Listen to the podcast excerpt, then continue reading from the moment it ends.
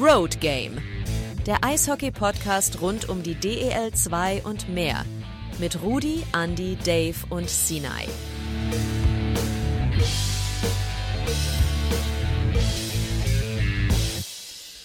Einen schönen guten Abend und ein herzliches Hallo an die Welt. Road Game ist zurück mit der Folge Nummer 46 und wir sind komplett und da begrüße ich meine drei Freunde. Ähm, fangen wir doch an. Eben, was ist denn das? Äh, wo, wo, ist denn, wo ist denn Bayreuth? Ist süd, südlich irgendwie, zumindest von mir. Hallo Sinai. Eieieiei, deine geografischen Kenntnisse, Rudi. Ja, ich begrüße unsere Hörer auch. Hallo und willkommen und gib einfach mal das Mikrofon direkt weiter nach Grimsche. Das finde ich sehr schön. Ich freue mich mal wieder dabei zu sein. Wie gesagt, ich bin ja öfter mal nicht dabei, wie ihr vielleicht bemerkt habt, aber das ist vielleicht gar nicht so schade. Umso mehr Redeanteile hatte unser äh, Andi aus der Wetterau. Grüße! Servus. Was soll ich dazu sagen? Wie mehr Redeanteil? Verstehe ich nicht. Naja, du beanspruchst ja immer viele Redeanteile für dich und die mache ich dir streitig. So. Ich höre mich halt selbst gerne reden. Das haben wir gemeinsam. Ja, äh, ja sagen, la lass mich die Überleitung machen. Rudi, mit deinen geografischen Kenntnissen wolltest du bestimmt nach Kassel und hast, bist aber trotzdem weit darüber hinaus gekommen. Wo bist du hin? Weit, weit darüber hinaus. Tatsächlich noch, noch weiter im Norden. Wie, wir waren am Wochenende in Malmö. Ähm, für die, die das nicht wissen, wo das ist, das ist in Schweden. Und ähm, wir waren Eishockey gucken. Und ich muss sagen, es war mehr als großartig. Dave hat mir auch erzählt, er wäre schon mal da gewesen und fand es ganz okay und nicht so, nicht so prickelnd. Aber ich muss sagen, ich war völlig begeistert. Ähm, Wer es nicht weiß, Malmö ist, äh, ist ein nettes Städtchen, relativ nah an Kopenhagen dran. Ähm, und so haben wir auch unsere Reise geplant, einen günstigen Flug nach Kopenhagen gebucht. Es hat wirklich nicht so viel gekostet für alle Hopper, die das wissen müssen. Frankfurt, Kopenhagen, Samstagmorgen hin, äh, Sonntag zurück, hat gekostet 140 Euro. Fand ich äh, wirklich ein Schnäppchen. Man darf natürlich nicht viel Gepäck mitnehmen, aber mit, einer, mit einem kleinen Rucksack geht das ja. Dann landet man in Kopenhagen und fährt mit dem Zug genau 16 Minuten über die, oh Gott, Öre, Öresandbrücke und ist dann wirklich in Malmö. Und der erste Halt, den diese Bahn da auch macht, ist direkt an der, an der Arena in Malmö. Also wie gesagt, 16 Minuten vom Flughafen, großartig, so schnell ist man in kaum einem anderen Staat in Deutschland. Und ähm, ja, da geht man in diese Halle rein und ist ziemlich fasziniert. Beim Eishockey passen 13.000 Leute rein. Ähm, Konzerte 15.000. Ich habe keine Ahnung, welche Bands da spielen. Also es waren wirklich keine großen, die da kommen. Aber es war Eishockey. Und zwar die Malmö Redhawks haben da gespielt. Die sind in der Tabelle, glaube ich, dritt oder viertletzter. Es ging noch ein bisschen um die Playoffs. Und gespielt haben die gegen Rögle. Rögle ist das Team, wo Mo Seider mal ein oder zwei Saisons geparkt war. Und ähm, als wir dann da waren, haben wir festgestellt, oh, da sind ja relativ viele in Grün. Also Röckler hat Grün, Malmö Rot.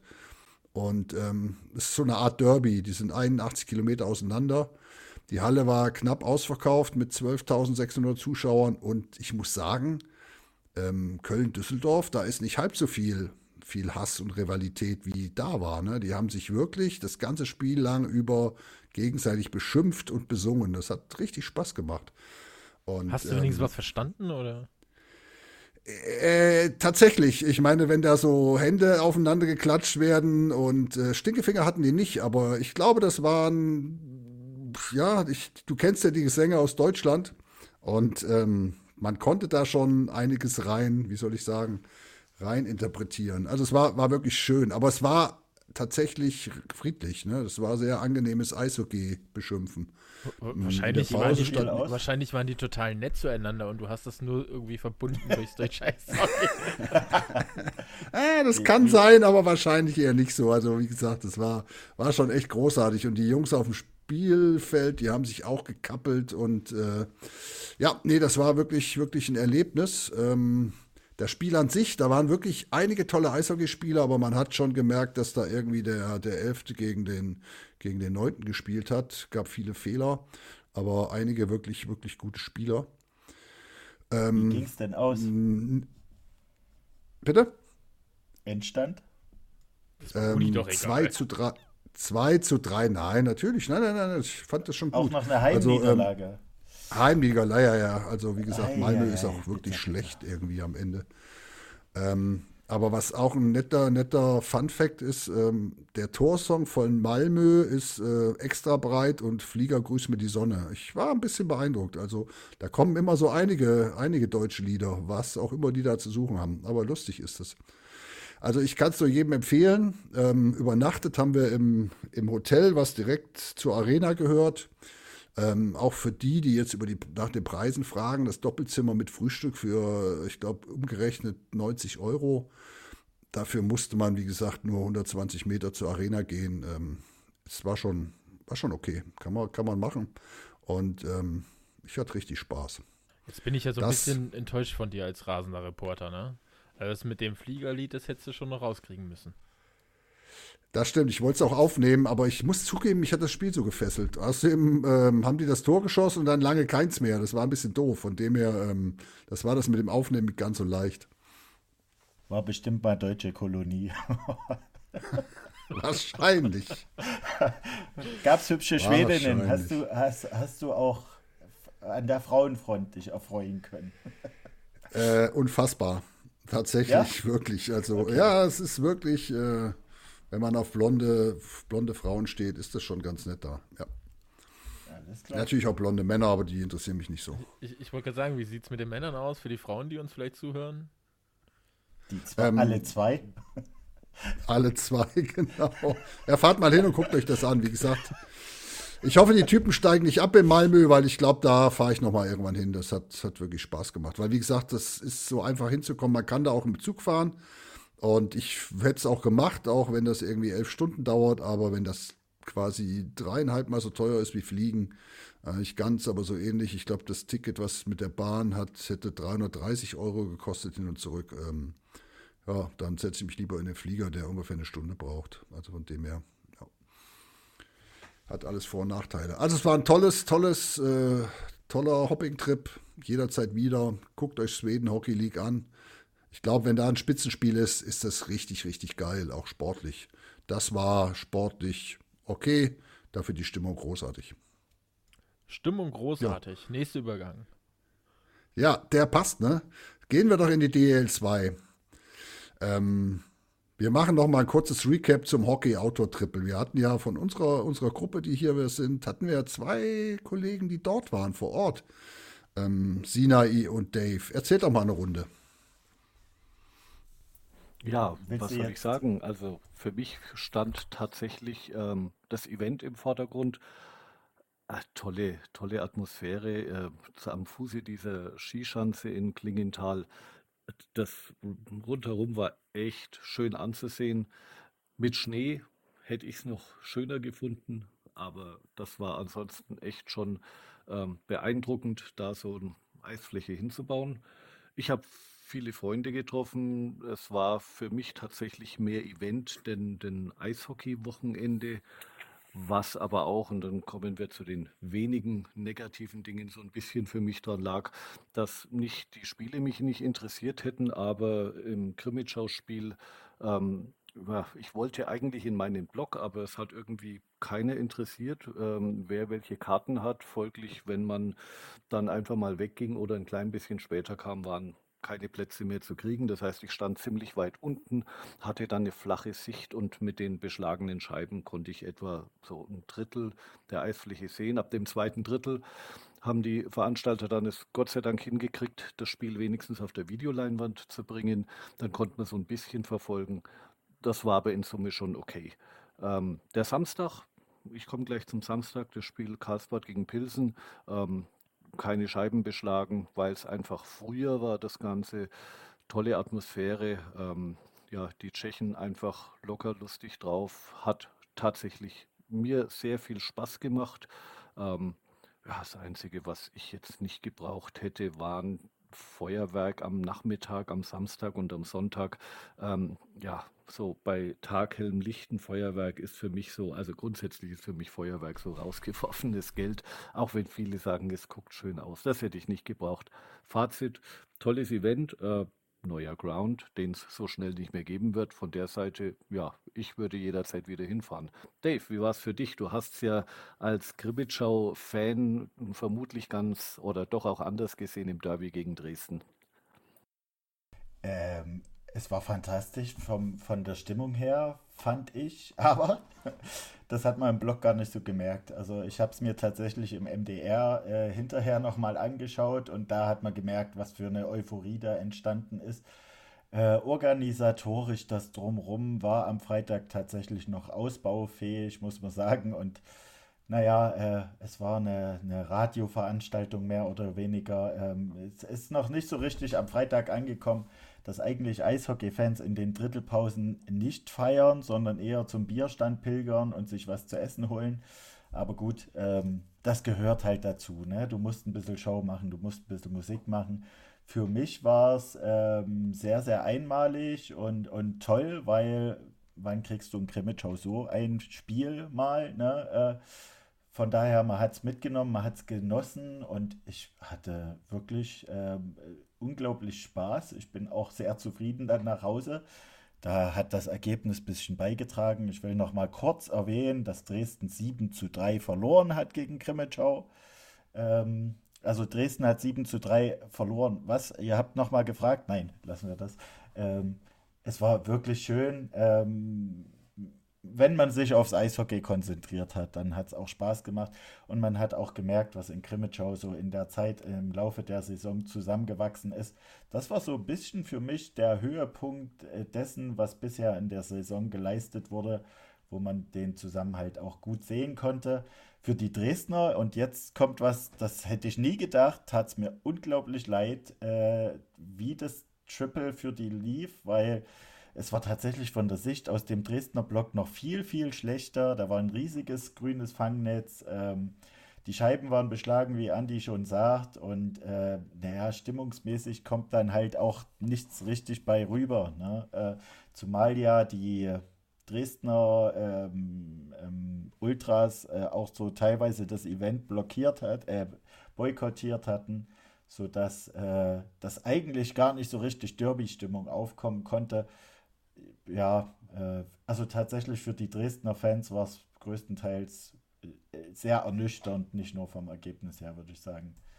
Und das ich hatte gehört, dass die Dresdner nicht mal eine Trommel hatten, oder? Ist das ja, richtig? Ja, ja, ist richtig, ja. War nichts dabei in die Richtung, auch keine Banner. Und äh, wie man so gelesen hat, äh, lag das an den Bestimmungen äh, vor Ort. Jetzt muss man natürlich dazu sagen, dass alle anderen Fangruppierungen mehr als genug Banner, Trommeln, Megafone etc. dabei hatten. Pyro hat man im Grimmitschauer Block ja auch gesehen. Ähm, also von daher weiß ich nicht, ob es jetzt Boykott war oder ob dann die Dresdner Ultras einfach sich nicht gut genug organisiert hatten. Ja, ähm, kann ich nicht beurteilen. Ja, Aber Spaß hattet ihr, oder? Wir hatten Spaß, auf jeden Fall. Als Krimitschauer konntest du dich nicht beklagen. Ähm, es war auch vom Platz her vollkommen okay, also es war nicht, nicht überlaufen. Ne? Äh, 20.000 wäre tatsächlich schwieriger geworden, 20.000 Zuschauer, ähm, weil du dann hinten sehr nah an der Schanze gestanden hättest und dort eigentlich nichts mehr vom Spiel gehabt hättest. Dann hättest du über einen Monitor verfolgen müssen, weil das Eishockeyfeld wäre dann zu weit weg gewesen. Deswegen war es zumindest gut, dass sie auf 15.000 reduziert hatten.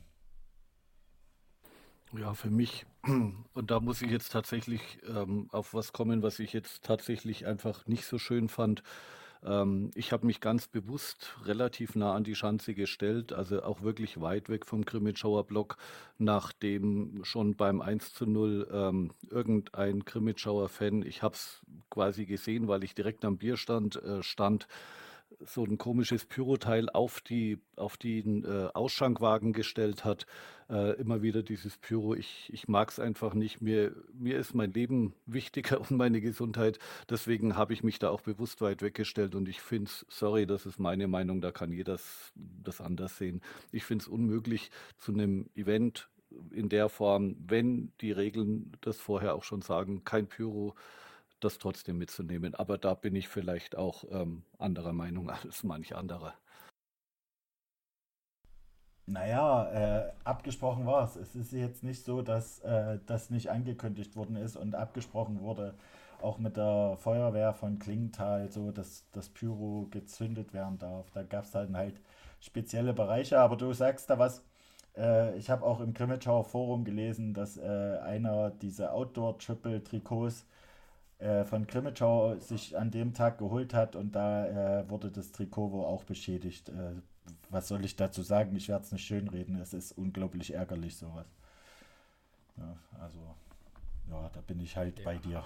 Wo, wo, es ja im Prinzip sogar äh, Pyro hinterher nach dem Spiel und so weiter sofort äh, vom Organisator gab, ne? Das muss man ja auch sagen. Ja, richtig. Also was, was so ein bisschen für Unmut äh, ge gesorgt hat, war dann die Spielunterbrechung, die seitens der äh, Krimitschauer Ultras so ein bisschen ja, äh, veranlasst wurde. Ähm, ich, ich erkläre es kurz und dann sage ich meine Meinung dazu und dann dürft ihr mir widersprechen, ja. Ähm, das war so ein bisschen, also es flogen Schokotaler, äh, also Schokogoldmünzen aufs Eis und das war so ein bisschen diese, die Message dahinter, naja, äh, wir verkaufen hier unseren Sport und äh, jetzt, ähm, das hat zur Spielunterbrechung geführt. Jetzt muss ich dazu sagen, nachdem ich das drumrum gesehen habe, was da so geschehen ist, äh, habe ich so diese Sichtweise, äh, unseren Sport verkaufen, verstanden. Wir brauchen nicht diskutieren, dass Marketing wichtig ist. Ne? Äh, auf, also ich, ich stehe hinter dieser Aussage, die die Ultras da äh, getroffen haben, weil ich einfach auch der Meinung bin, sowas will ich nie beim Eishockey, dass dann ein DJ mit einem riesigen Pickup-Truck über die Eisfläche fährt und die ganze Zeit eigentlich sich selber feiert und irgendwelche Autos da übers Eis fahren, die einen Puck präsentieren, was nichts mit dem Spiel zu tun hat und wo dann am Ende sogar, als die Mannschaft gemeinsam mit den Fans feiern will, der Radiomoderator immer seine Musik dazwischen spielt. Ich brauche das nicht. Die Message hinter dieser Spielunterbrechung unterstütze ich also zu 100 Prozent. Da bin ich ein bisschen Traditionalist, aber ähm, ja, ihr dürft das wie gesagt gerne anders sehen. Ich würde gleich gern darauf antworten. Ähm, ja, ich, also Spielunterbrechung äh, und irgendwas aufs Eis werfen ist für mich ein No-Go. Ähm, das Statement kann ich verstehen. Was ich einfach dazu sagen will, ich glaube, es war euer Stadionsprecher, der, als das Spiel zu Ende war, den Jungs vom Radio zweimal unmissverständlich ganz klar gesagt hat, jetzt lasst endlich den Radio und die Musik ja. aus, lasst unsere ja. Fans feiern. Und das fand ich mega stark. Dafür da meinen Respekt, Gänsehaut. das war, das war richtig gut. Das war saugeil, ja. Da hatte ich wirklich Gänsehaut und habe auch gedacht, geil. Also, dass es dann auch geklappt hat, ne? So, das, das hat die Atmosphäre nochmal ganz besonders gemacht, weil das Feiern danach auch geil war. Aber darum ging es ja jetzt eigentlich nicht. ich denke, ihr habt noch ein bisschen eine Meinung zu Gegenständen, die aufs Eis fliegen. Scheiße. Das ist einfach so. Ist, also jetzt rein sportlich betrachtet, weißt du, du bist als Spieler, bist du im Fokus drin, hast so ein Spiel, hast ein Event. Äh, ja, und darfst dann erstmal wieder zwei, drei, vier, fünf Minuten rumgurken, weil irgendwelche Scheiße auf dem Eis liegt. Dann sind wir ganz ehrlich, äh, naja, Eis, Schoko, Goldtaler und Kufe vertragen sich halt nicht so geil, ne? Also es ist halt, ja, ich finde es sau nötig. Also, was auf Grimmitschauer Seite auf jeden Fall zu Irritation geführt hat, ist, du konntest ja gar nicht die, die Spruchbänder dazu lesen. Ne? Du hast auf einmal nur gesehen, das Spiel ist unterbrochen, du hast dich gewundert, was ist denn jetzt?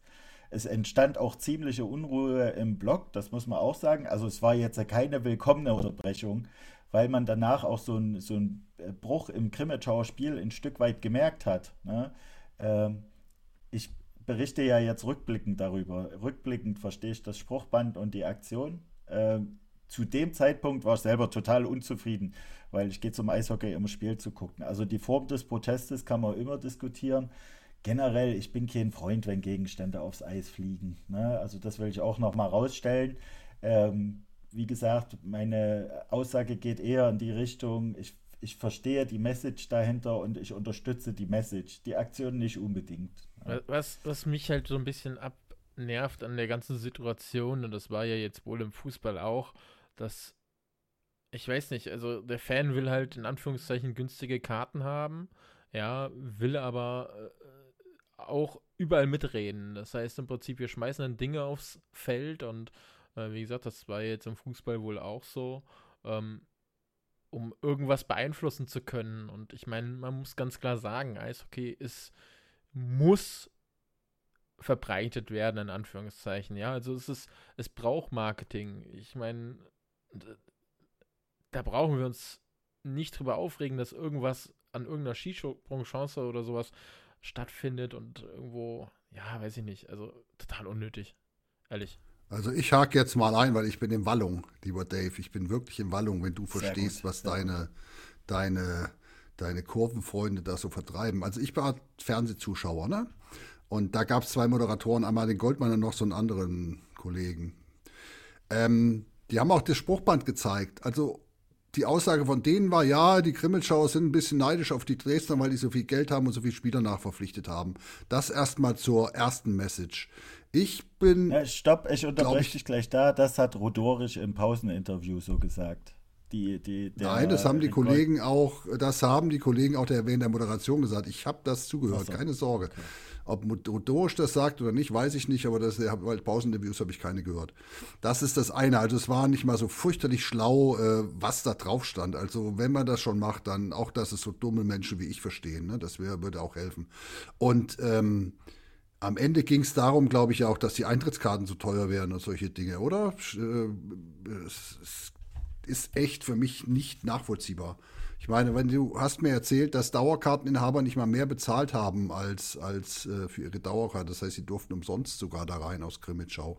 Also ich muss sagen, ich finde es eine Frechheit. Und, und jetzt letzten Dienstag waren auch wieder deine Kurvenfreunde in Freiburg, kam auch wieder so eine Tapete gegen Dienstagspiele. Also ich habe kein Verständnis. Sorry, das wollte ich mal so loswerden.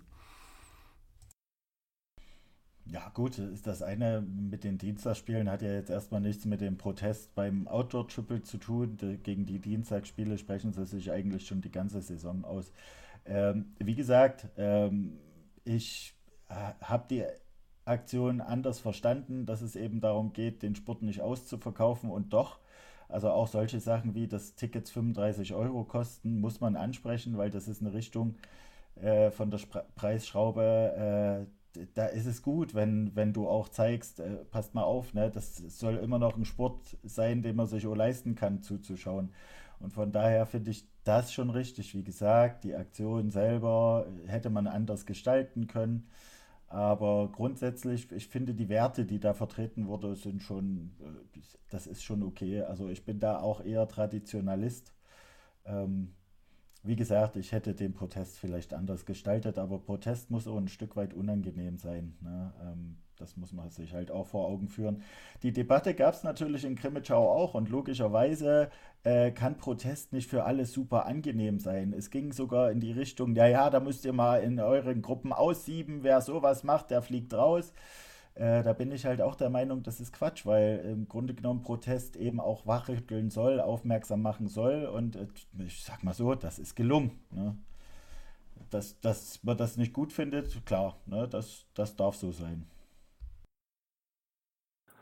Ja, ich habe noch, noch eine Anmerkung dazu. Ähm, ich bin bei dir, dass der Sport finanzierbar sein muss ähm, in der Breite für so ein spezielles Event. Ähm, kann man Angebot und Nachfrage aber auch einfach einen Euro oder auch 10 mehr verlangen. Das ist zumindest meine Meinung. Von der Seite fand ich die 35 Euro tatsächlich jetzt nicht überteuert. Einmaliges Event, neuer Ground. Für mich hat es gepasst.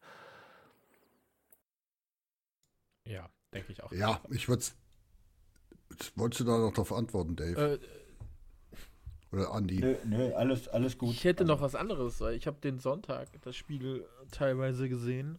Äh, stand das Wasser da wirklich auf dem Eis oder sah das nur über die Kamera so aus? Nee, nee, das war so. Das, das war so. Äh, äh, okay, weil da habt ihr jetzt noch gar nichts so gesagt, weil die Eisqualität da sah echt miserabel aus. Ich, ich habe die Spiele ja, wirklich nicht gesehen, nur das Sonntagsspiel. Zwischendurch Zwischendurch ist die äh, Feuerwehr mit CO2-Löchern äh, aufs Eis, damit das Eis richtig anfriert. Naja, gut, okay. Also äh, muss man sagen, Wie viel Grad waren es damals, Rudi? Summer Game. Du meinst in Frankfurt beim Sommergame, ich glaube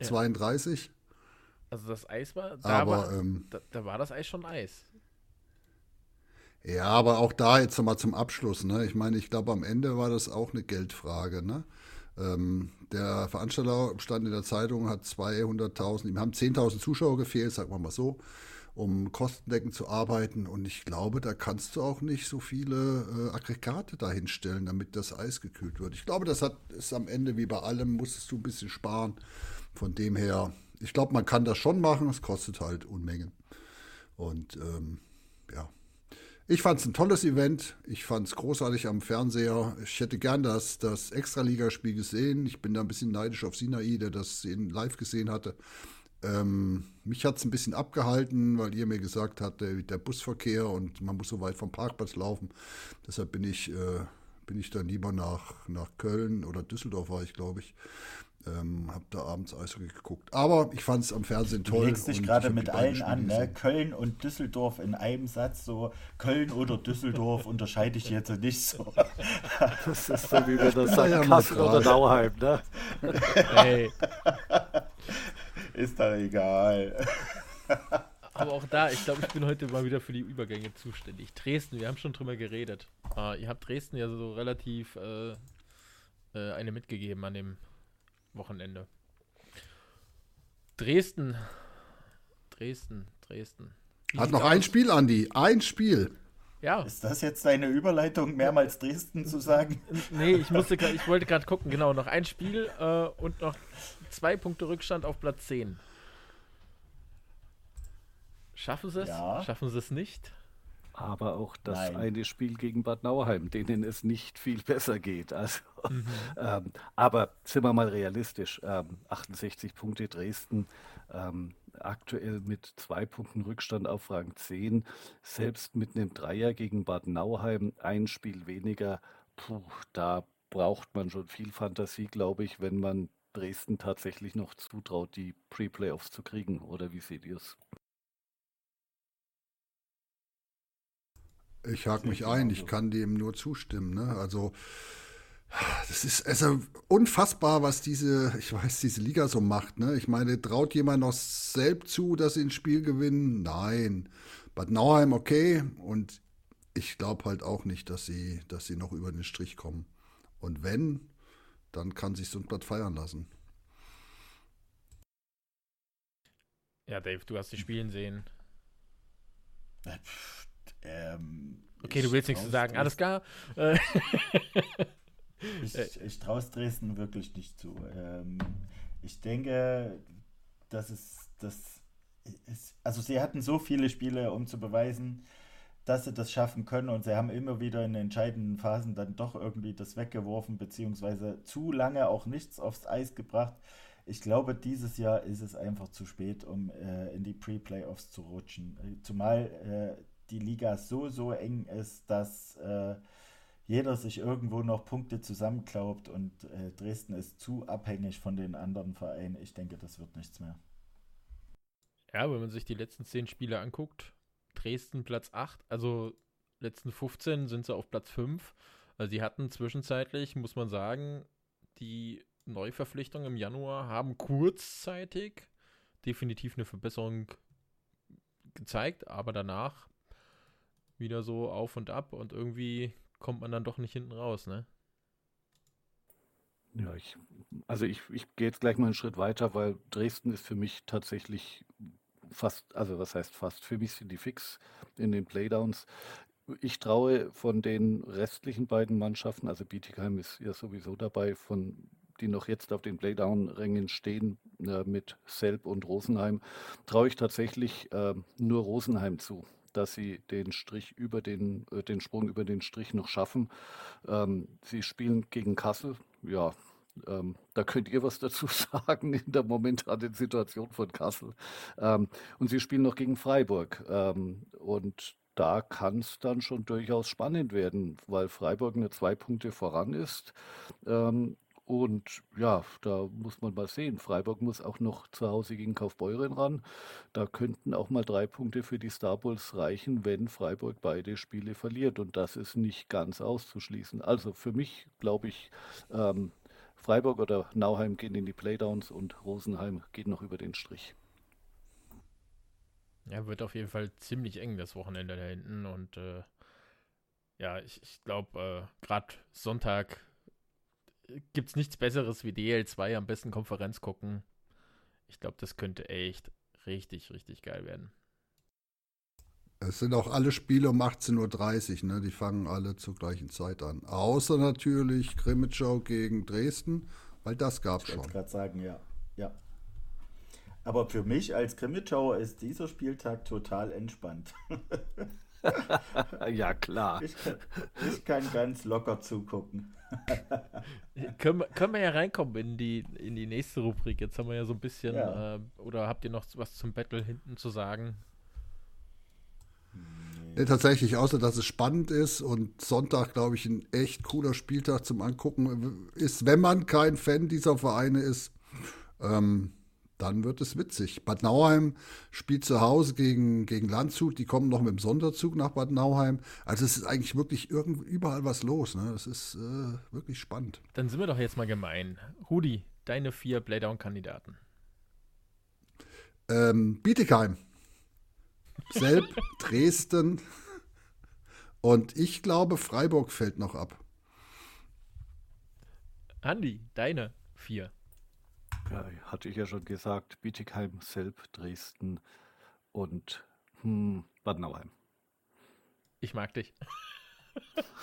Deshalb habe ich es gesagt. Ich kann nicht Freiburg sagen. Einer meiner besten Freunde ist Freiburger. Nee, es geht nicht. Sehr sympathisch. Dave. Hm, Bietigheim? Ich habe ehrlich gesagt keine Ahnung. Also wie gesagt, ich denke, Dresden schafft es nicht hoch. Selbst in der derzeitigen Form, da bin ich auch bei euch. Äh, sag aber jetzt aus Prinzip, äh, dass Freiburg noch reinrutscht. Geht das überhaupt? Ich habe mich gar ja, nicht ja. jetzt gerade. Ja, Freiburg ja, ja, das geht Hätt, sehr Hättest gut. du zugehört, geht das. Ja, ich, ihr wisst, ich schalte. Aber du hast keine Ahnung, deshalb, das passt schon. Ich, jetzt muss ich, sagen, ich, ich, rede dann einfach vor mich hin und ich schalte euch auf stumm zwischendurch. Ach so. Jetzt wissen wir Aber endlich, wenn, wo wenn, das immer herkommt, Dave, sag mal. Also, also lasst, lasst uns wirklich mal kurz drauf gucken. Ne? Freiburg hat zuletzt zwei Siege. Das haben wir die letzten die fünf sind, Minuten schon getan, Dave. Die, die, sind im Aufwind. Nauheim auch mit zwei Siegen und dann äh, Rosenheim Sieg, Niederlage, Sieg, Niederlage. Gesetz der Serie will also, dass Rosenheim auf jeden Fall nochmal verliert. So. Ich glaube trotzdem, dass äh, es Freiburg noch erwischt und die nach unten rutschen. So. Ja, ich bin ein bisschen Jetzt traurig. Gestern hat ja selbst äh, Nauheim gespielt. Das heißt, die 67 Punkte und 70 Punkte hätten auch vertauscht sein können. Das heißt, Nauheim auf 13, Selb auf 10, das hätte so sein können gestern. War auch ein echt enges Spiel bis zum Schluss. Äh, ja. Aber, ja, ich gehe leider auch davon aus, Nauheim wird es oben schaffen, auf Platz 10. Und ich glaube, es bleibt so, wie es ist. Rosenheim, Dresden, Selb Bietigheim. Na dann haben wir doch alle zusammen. Gucken wir mal, wer ähm, dann am Ende recht hat. Ja. Lass uns nach oben gehen. Wir haben da Top 3. Kassel, die Eisbären und Grimmitschau. Dave, fang doch mal an. Was sagst du denn? Warte mal, wir haben das ganze Playoff-Traum genannt. Ja, stimmt, Playoff-Traum, da hast du recht. Ver verdient in den Himmel, bitte, ne? Das sollten genau. wir nicht vergessen. Aber mit einem Dave, bist du im Himmel? verdient ist. Genau. bist du, seid ihr verdient im Himmel? Naja, äh, als, äh, wir hatten es im Vorgespräch schon ein bisschen. Für mich ist die Situation total surreal, am 50. Spieltag äh, sicher sagen zu können, wir haben mit den Pre-Playoffs nichts zu tun. Wir haben auch mit den Playdowns nichts zu tun. Genauso surreal finde ich, dass die Eisbären Regensburg so weit oben stehen. Nach den letzten Leistungen finde ich übrigens auch, dass es bei Kassel sehr surreal ist. Aber gut, das ist ein anderes Thema. Ähm, tatsächlich fühle ich mich wie im Himmel. Die Eispiraten spielen die beste Saison äh, seit ever. großen Anteil natürlich Yusi Torres und ähm, also gerade diese Euphorie, die jetzt im Umfeld entsteht, sehe ich halt auch in Regensburg. Ich denke, da kann viel, viel gehen. Und beide Teams sehe ich durchaus auch im Halbfinale. Ähm, Kassel wird schon vorher irgendwo rausfliegen. Ich befürchte oder gönne euch ja, dass ihr noch auf, auf Nauheim treffen dürft. Wollen wir, mal, wollen wir mal Kassel ein bisschen hinten schieben? Mach erstmal Grimmitschau. Ja, ja. Mich würde erstmal interessieren, genau, Kassel bleibt noch, ähm, verkauft ihr schon Dau ähm, okay. nicht Dauerkarten, Playoff-Karten, lieber Dave in Grimmitschau? Ist da schon nein. was angesagt? Nö. Heimrecht also, ja auch schon sicher in Grimmitschau. Ja, nee, habe ich tatsächlich noch nichts bemerkt. Äh, gibt jetzt äh, da noch keine offizielle Auskunft zu. Ich gehe mal davon aus, das kommt jetzt dann am Wochenende oder so. Mehr weiß ich dazu auch nicht. Wir sind genauso überrascht wie ihr, dass jetzt Playoffs sind. Nein, nein, Kassel, Kassel verkauft ab, ab Mittwoch, wir wollen ja Kassel noch ein bisschen nach hinten stellen. Also, ja, ich glaube, du bist happy, ne? Also, alle, du und alle Krimitschauer sind zufrieden. Ja, also. Also, kann ich nur immer wieder möchte ich, ja. Möchte ich mal äh, auch dazu sagen, ich habe Krimitschau ja auch immer wieder in den Sendungen äh, Respekt gezollt. Die haben echt eine geile Saison gespielt. Also, ich meine, wir wissen selber, wo Krimitschau die Jahre lang über war. Das ist schon echt, was die dieses Jahr aufs Eis gebracht haben. Echt Respekt dafür. Und ja, ein Punkt reicht, um Platz 3 zu sichern. Oder Landshut muss einen Punkt verlieren. Und dann haben sie Platz 3 sicher. Ich meine, was kann es Besseres geben in Krimitschau, ehrlich? So oder so, das spielt überhaupt keine Rolle mehr so richtig für uns. Ne? Ich meine, du bist unter den Top 4 gelandet. Äh, ob das Platz 3 oder 4 ist, ist eigentlich Bonus, muss ich fast sagen. Ne? Äh, wir nehmen Platz 3 gern, aber das spielt jetzt keine große Rolle, welcher Platz das von beiden ist. Ja. Und dann guckt man noch auf Platz 12 mit einem schmunzelnden Auge. Ja, ja. So ja, etwas, etwas, etwas Schadenfreude ist dabei. Äh, ich habe ja eigentlich auch gehofft, dass die Füchse noch ein bisschen länger zittern müssen, aber jetzt scheinen sie sich mit dem Sieg gegen Grimmitschau eigentlich ganz gut äh, nach oben geschoben zu haben. Ich denke, die kommen nicht mehr nach unten. Also von daher, äh, dass der unsympathische Landeshauptstadtverein unten kämpfen muss, äh, das nehmen wir gerne mit. Das macht das Ganze noch etwas süßer. Aber eigentlich konzentriert man sich wirklich auf das eigene Team und muss sagen, da bist du rundum zufrieden. Es gibt wenig zu bemängeln. Wobei, wenn ich das kurz einfügen darf, das Spiel gestern hätte nicht verloren werden müssen. Da waren die Jungs einfach zu unkonzentriert und Stettmar überragend. Ja. Apropos überragend, wird denn Regensburg Zweiter bleiben oder kriegen die noch die Hauptrundenmeisterschaft? Also, Wie ist eure Meinung? Jetzt drängel ich mich wieder vor. Gönnen würde ich es ihnen ja. Auch als Kassler würde ich es denen echt gönnen. Äh, wie gesagt, Kassel können wir gleich nochmal, aber was die für eine Saison spielen, wir sagen es ja immer wieder, absolut Wahnsinn. Ich meine, klar, immer noch relativ abhängig von Reihe 1, aber auch nicht mehr ganz, weil da haben sie ja immer noch einen zweiten Ausländer in der zweiten Reihe, der äh, genauso Tore schießen kann, aber das, was die halt schon aufs Eis bringen, das, macht auch schon echt Spaß und, und klar, die Euphorie, die dort am Standort, Standort herrscht, ja, das, das kann weit gehen dieses Jahr. Sowohl für Grimmitschau als für Regensburg. Da bin ich echt gespannt. Das wird äh, für die Teams nicht so einfach, die dann eben die Gegner sein werden. Sinai, was sagst du denn so als äh, Außenstehender aus der Oberliga? Schafft Regensburg noch Nummer 1 oder bleiben die an 2? Also, ähm, wollen wir jetzt mal nicht vermessen sein. Also bei aller Liebe, Regensburg hat fünf Punkte Rückstand. Es ist theoretisch noch möglich, ähm, dass jetzt Kassel tatsächlich die beiden Spiele gegen die Lausitzer Füchse und gegen Rosenheim äh, verliert, halte ich für ja, gegen Null gehend, muss ich gestehen. Ähm, von der Seite, nee, nee, also Kassel bleibt da schon ganz vorn. Ja, dann, dann, dann kommen wir eben genau zu dem Playoff-Trauen, verdient in den Himmel. Äh, bei Grimmitschau Regensburg sind wir uns, glaube ich, alle einig, ja. Bei Kassel sagt man sich als Kasseler Fan und äh, ja, Dave hat es ja eben gerade auch gesagt, Man weiß nicht, wie die da oben stehen. Wenn man mal die äh, Tabelle der, die Formtabelle der letzten zehn Spiele nimmt, äh, steht Kassel auf Platz 13. 13. Äh, ja, man hat halt ordentlich gescored bis dahin. Äh, Punkte geholt bis dahin. Gescored nicht, aber Punkte geholt. Äh, ausländertechnisch, wenn man die mal zusammenrechnet von allen Mannschaften, dürfte man auf Platz 14 sein. Äh, also die Unzufriedenheit. Ich sag mal, das, was jetzt zum Knall geführt hat, dass heute an diesem Tag äh, Bo Schubre gehen durfte.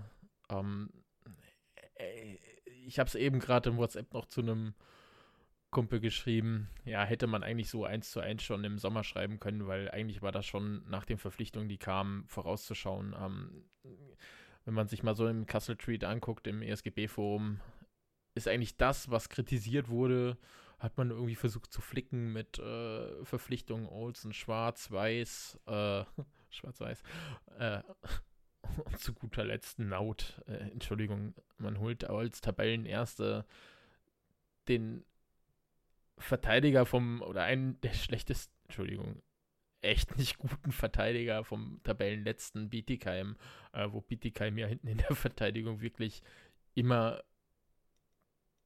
schlecht war. Äh, also von der schlechtesten Defensive holt man sich einen Naut. Okay, be bevor du jetzt den ganzen Monolog machst, äh, hake ich durchaus ein. Ja, gerne. La lag's am Trainer? Weil das ist ja jetzt die Reißleine, ne? Äh. Ja, da hake ich jetzt mal ein, weil ich will auch mal so ein bisschen meine Meinung machen. In meinen Augen hätte man Schuber nach der letzten Saison nicht verlängern dürfen weil ja, einfach verkackt. Ist völlig okay, Schubra ist ein super Typ. Ähm, mir geht es einfach nur darum, was passiert ist. Er hat mit einer Top-Mannschaft den Aufstieg nicht geschafft. So. Okay, man hat in Kassel gesagt, nein, der bleibt. Wir gehen mit Schuber auch in diese Saison. Okay, kann man machen. Dann, und jetzt kommt's, stellt man ihm eine Mannschaft hin, die in meinen Augen schlechter ist als die des Vorjahres. Das sieht man allein und da wird mir der Andi recht geben. Es gab im Vorjahr Riesenprobleme, Tore zu schießen, wie dieses Jahr auch schon. Und was macht man in Kassel? Man holt nicht irgendwie drei oder vier Ausländerstürmer oder Importstürmer, damit das irgendwie verbessert wird. Nein, man nimmt zwei Importverteidiger und spielt nur mit zwei Importstürmern. Ich meine, allein mit solchen Sachen siehst du, wo es nicht stimmt. Wir haben drei Sportdirektoren oder zwei plus Joe Gibbs also ähm, verdient oder nicht oder richtig oder nicht. Ich glaube, Schubre mit der Mannschaft, klar, am Ende war es ziemliche Grütze. Ich weiß nicht, ob da intern was ist, aber viel besser. Ich meine, er war Erster. Weiß ich nicht. Also ich, die Fehler wurden dafür woanders noch gemacht. So, jetzt darf Andi wieder. Ja, ich, ich, du hast es gerade so schön gesagt. Äh, drei Sportdirektoren oder zwei Stück und äh, plus Joe Gibbs. Ähm, da muss man, darf man nicht nur auf Schubra eindreschen, sondern muss ganz klar auch sagen, ja, du, du hast einen Saigo, der auch äh, letztes Jahr eine super Saison gespielt hat, äh, dieses Jahr ein Schatten seiner selbst ist. Äh, wir kommen gleich noch zu Spieler des Jahres Nominierung und Wahl.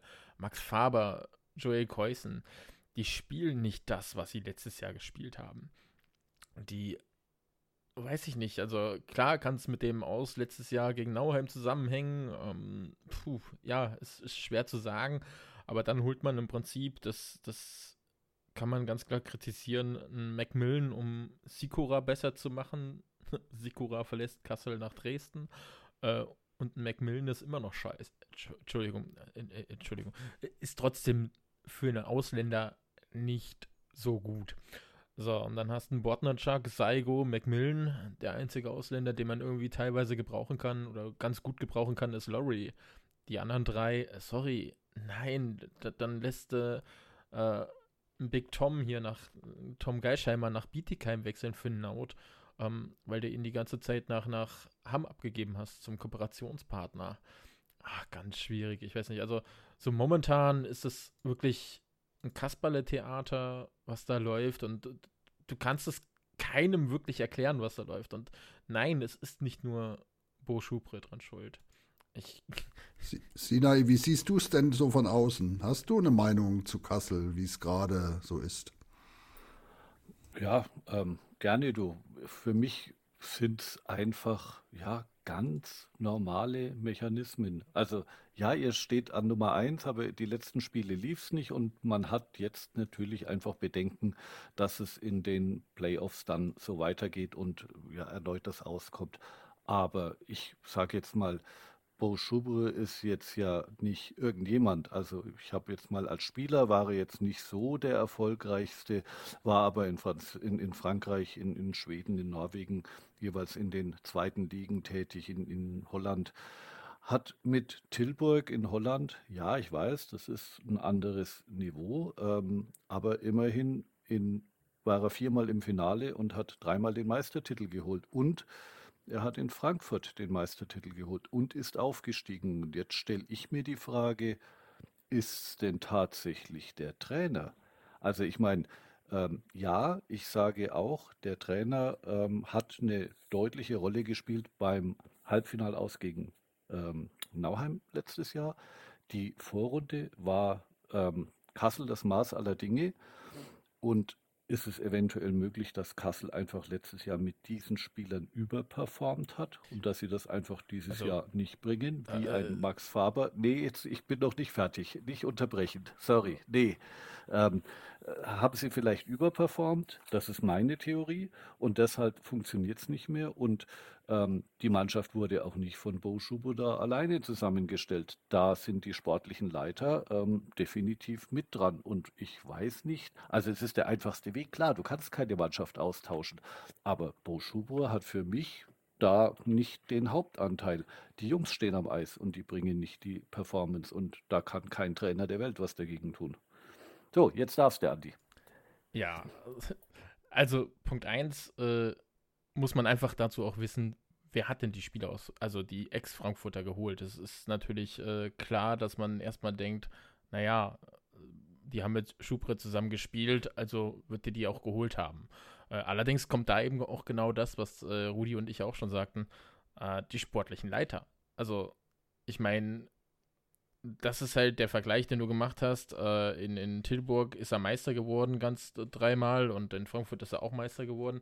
Jetzt muss man einfach sehen, wen hat Frankfurt nachgeholt während der Saison. Also auch da wurden ja Nachverpflichtungen gemacht, als sie Meister dann wurden mit Schubra. Äh, da hat man Breitkreuz wieder geholt, da hat man Moser geholt, da hat man äh, äh, äh ähm, äh Burns während der Saison geholt, der ja verletzt war in Kassel. Dann hat er ja seine Verletzung quasi auskuriert und wurde nicht verlängert in Kassel und ist dann quasi nach Frankfurt gewechselt. So, also es waren Spieler, die auch dazu beigetragen haben, Meister zu werden und die das Team definitiv verbessert haben. Und da muss man dann, wie gesagt, einfach fragen, wer hat denn Ryland Schwarz geholt? Wer hat einen Olsen geholt? Wer hat einen Rice geholt? Und ja, ich zähle auch Olsen. Sorry, alle haben sie den gefeiert, wo er kam. Ja, der hat im Prinzip vier, fünf, sechs Spiele hintereinander gescored, aber auch jetzt es ist nicht der Spieler, den man eigentlich hätte gebraucht zu dem Zeitpunkt. Und das ist halt, es ist halt kein Breitkreuz, der im Slot steht und die Dinger reinmacht. Es ist kein Burns, der kämpft wie eine Kampfsau und trotzdem seine Tore macht. Alle drei nicht. So, und, und da können wir, glaube ich, das auch nicht beantworten, ob Schupre dran schuld ist oder eben die sportliche Leitung. Weil am Ende könnte Schupre, äh, Supre, Schuber, Bo sagen, hey, ich hätte gern den Spieler, mit dem habe ich schon mal zusammengearbeitet, aber die sportliche Leitung muss doch das okay geben.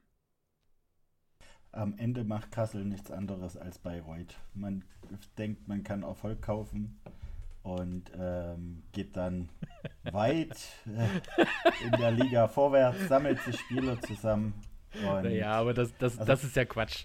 Also, da muss man ja auch sagen. Ich meine, Kassel ist auf 1. Kassel hat im Prinzip genug Punkte geholt.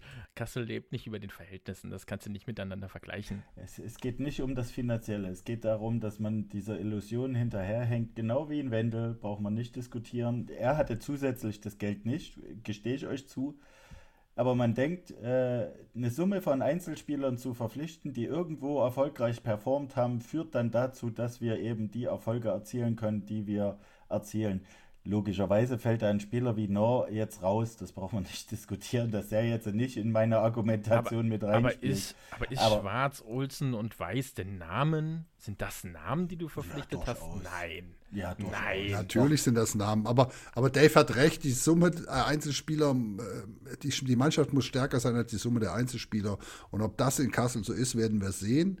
Und ähm, vielleicht hauen wir jetzt mal, wir hatten ja, du hattest ja eine Frage auf Instagram gestellt, wir wollen ja auch Fragen beantworten. Wir haben ja jetzt gerade zwei neue Übergangs- oder Endtrainer, wissen wir nicht. Das eine ist der Hugo, Hugo Boba. Gott, mein Französisch ist nicht so toll. Das andere ist, äh, kann ich besser oh, aussprechen. perfekt. Sven Valenti und die Frage, die an uns herangetreten wurde, bringt uns Sven Valenti in die DL? Und ich glaube ja. Ich sage einfach ja. Und ähm, da dürft ihr auch was dazu sagen. Da fällt mir nur ein hoffnungsloser Optimist. Mehr sage ich dazu also, nicht, Rudi. also, nee, es gibt da so ein paar Thesen und da muss ich halt sagen, das hat mir heute schon ein bisschen mehr, also wirklich, das war heute eine Nachricht, wo ich gesagt habe, Valenti mit an der Bande. Boss, wer? Vergiss es. Okay, Entschuldigung, halte ich als Trainer nicht viel von. Hat da im BT bewiesen. Ähm, aber Valenti, hm, es gibt ja dieses Gerücht damals, Meisterschaft 2016. Rico Rossi war zwar Trainer an der Bande oder stand zwar da, aber die Mannschaft wurde übernommen von äh, Manu Klinge und Sven Valenti. Äh, es, es, gibt so ein paar Dinge, die Parallelen haben zu 2000, äh, 2016.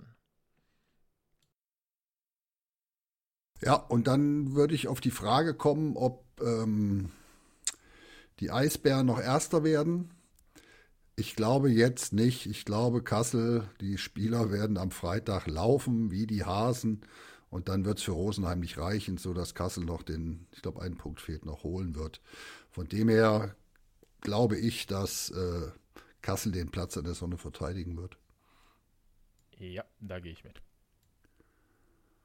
Das hatte ich vorhin schon gesagt, ja, das glaube ich auch. In der Hoffnung, ja. dass nicht Danny Naut noch an der Bande steht. Ja, die, die, dieses Gerücht, wir dürfen ja Gerüchte sagen. Ähm, man sagt, dass, dass Danny No seine, seine Wohnung in Bietigheim leergeräumt hat. Man weiß noch nicht, wo er wohnt, aber ähm, es, Gerüchte, die, und das sind so viele Gerüchte, ähm, dass er wirklich in Kassel übernimmt. Wir sind gespannt. Aber auch er hat schon eine Meisterschaft geholt. Er hat eine Mannschaft. Wir werden sehen. Irgendeiner wird da schon was machen und an der Bande stehen. Wir sind gespannt. Bald geht's los. Das stimmt. Ist ja nicht mehr lang. Gut, wir haben schon fortgeschrittene Zeit. Ähm, so zwei, drei Themen haben wir noch. Ne? Ähm, es gab eine Wahl, Spieler und Trainer des Jahres. Ich glaube, ihr wart beim Spiel da, weil es war beim Hockey-Triple, ne? Aber ihr durftet, glaube ich, nicht dabei sein irgendwie, ne? Als, als Zuschauer. Das war irgendwie hinten im VIP-Raum. Ich habe nur das ganz kurz bei YouTube das gesehen. Ja, es war zum, zum Samstag, Samstag das stimmt. Gab es die Live-Übertragung, die mehr stockend lief als alles andere. Also äh, die hat schon sehr geleckt. Das war jetzt einer Profiliga nicht ganz würdig, diese Übertragung. Und es wirkte auch, also nur um das mal ein bisschen kurz zu schildern, das wirkte sehr zusammengeschustert. Ne? Man hat eine Mini-Bühne gehabt, hat dann kurz die Spieler und die Trainer auf die Bühne geholt, äh, kurzes Gespräch mit denen geführt und im Grunde war es nicht mehr als irgendeine billige PowerPoint-Präsentation. Ich weiß nicht. Also so den Rahmen, den eine Profiliga für solche, äh, ja, durchaus äh, guten Spieler und Trainer haben sollte, hat es nicht. Das wirkte eher so wie, naja, der Kneipenabend irgendwie. Es waren zwar viele Sponsoren und Offizielle äh, dabei, aber das wirkte alles ein bisschen sehr improvisiert. Also so richtig ähm, wohl schienen sich auch die Spieler und Trainer nicht zu fühlen. Äh, Max Kaltenhauser hast du wieder angemerkt, dass der ein Entertainer ist. Der hat schon ein bisschen was aus der Nummer gemacht. Aber ansonsten war das eine völlig dröge und emotionslose Veranstaltung, äh, wo, wo ich jetzt nicht sagen kann, dass man hier sieht, dass die Liga ähm, groß diese Leistung anerkennt. Also das war auch immer drei Bilder von den Nominierten und dann kamen kurze Videos von Wegbegleitern und das war es eigentlich. Also ich fand es ehrlich gesagt ein bisschen traurig. Ne? Ich meine, die, die Spieler und Trainer hauen dort ein ganzes Jahr äh, alles rein und dann stehen die dort für zwei Minuten und wir haben mal ein Filmchen gezeigt. weiß ich nicht, äh, kann man anders gestalten. Die Nominierung selber, sagen wir ja jetzt bestimmt gleich was dazu, ne? Hey Dave, ich bin dir echt dankbar, dass du das so gesagt hast, weil genau das habe ich gedacht, als ich mir das angeschaut hat. Ja, absolut. Es war gewollt und nicht gekonnt. Ja, aber lass uns, wollen wir die durchgehen, die einzelnen Spieler. Ich glaube, äh, vielleicht haben wir was dazu zu sagen. U21 Förderspieler des Jahres, Philipp Bidul, ESV Kaufbeuren. Ich finde es eine super Wahl, aber ich kann auch nicht so viel dazu sagen. Ja, Justin Büsing wäre noch in, in Frage gekommen von Grimmitschau, aber äh, Bidul fällt mir auch immer wieder auf in, in, in äh, Kaufbeuren. Also er hat keinen Falschen getroffen, ist ein wirklich guter, talentierter Spieler. Also da kann ich wenig diskutieren. Ich glaube, jetzt kommen schon die ersten vielleicht Einwände. Rookie des Jahres, Jonas Stettmer, Lausitzer Füchse oder eher Eisbären Berlin? Fragezeichen. Ja, zu wenig Spiele. Also 13 Spiele hat er. Jetzt ja, da hatte er erst elf. Er ist super Goalie, ganz ehrlich. Und, und ich glaube, das wird man einfach damit äh, äh, ausgezeichnet haben, weil er halt wirklich ein Top-Goalie ist. Aber ja. Ich glaube auch, wenn der mal wirklich vielleicht in die NHL kommt, dann kann man sagen, hier war Spieler des Jahres in der DL2. Ich glaube, das ist der Grund dafür. Und äh, wenn es so sein soll, dann ist es für mich okay. Also ich habe ihn ja gestern noch sehen können und äh, was er geleistet hat, fantastisch. Also wirklich ein überragender Torhüter, viel zu gut für die zweite Liga, das muss man einfach sagen. Jetzt äh, war vorhin so ein bisschen die Frage, ob er das über die Saison hätte halten können, ist natürlich reine Spekulation. Aber von der Spielanlage, die er hat, äh, also wirklich brillant und also seit gestern bin ich auch Stettmer Fan. Ich denke, den sehen wir auch noch in der Nationalmannschaft. Also ich, ich war am Anfang total kritisch, was das angeht. Mittlerweile sage ich, ja, es hat genau, es war genau die richtige Wahl. Also äh. trotz der geringen Anzahl an Spielen, äh, ich finde fantastischer Spieler. Ja, kann man zu den 13 Spielen immer noch eine Fangquote von 95,77 sagen. Ne? Also das ist schon, ist schon Das ist ganz stark. gut, oder? Ja. Sinai ist der je gedraftet worden? Weißt du das? Nicht, dass ich. Nee, ich kann es nicht sagen. Bevor ich hier was Falsches sage, sage ich gar nichts. Ich nee, habe es zumindest nicht, nur, nicht mitbekommen. Nur ich nur Quapp. auch nicht. Ich wüsste ich jetzt auch nicht.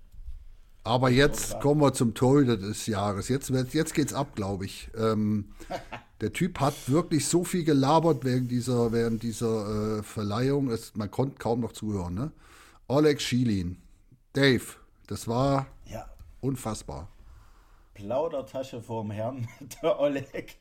Also der stand dort und wenn er zwei Worte rausgekriegt hat, dann war es viel. Ähm, der ist halt auch ein sehr schüchterner, introvertierter Typ, ne? Hast du gesehen, aber äh, darum geht es ja eigentlich nicht. Also die Wahl ist richtig, das brauchen wir, glaube ich, nicht diskutieren.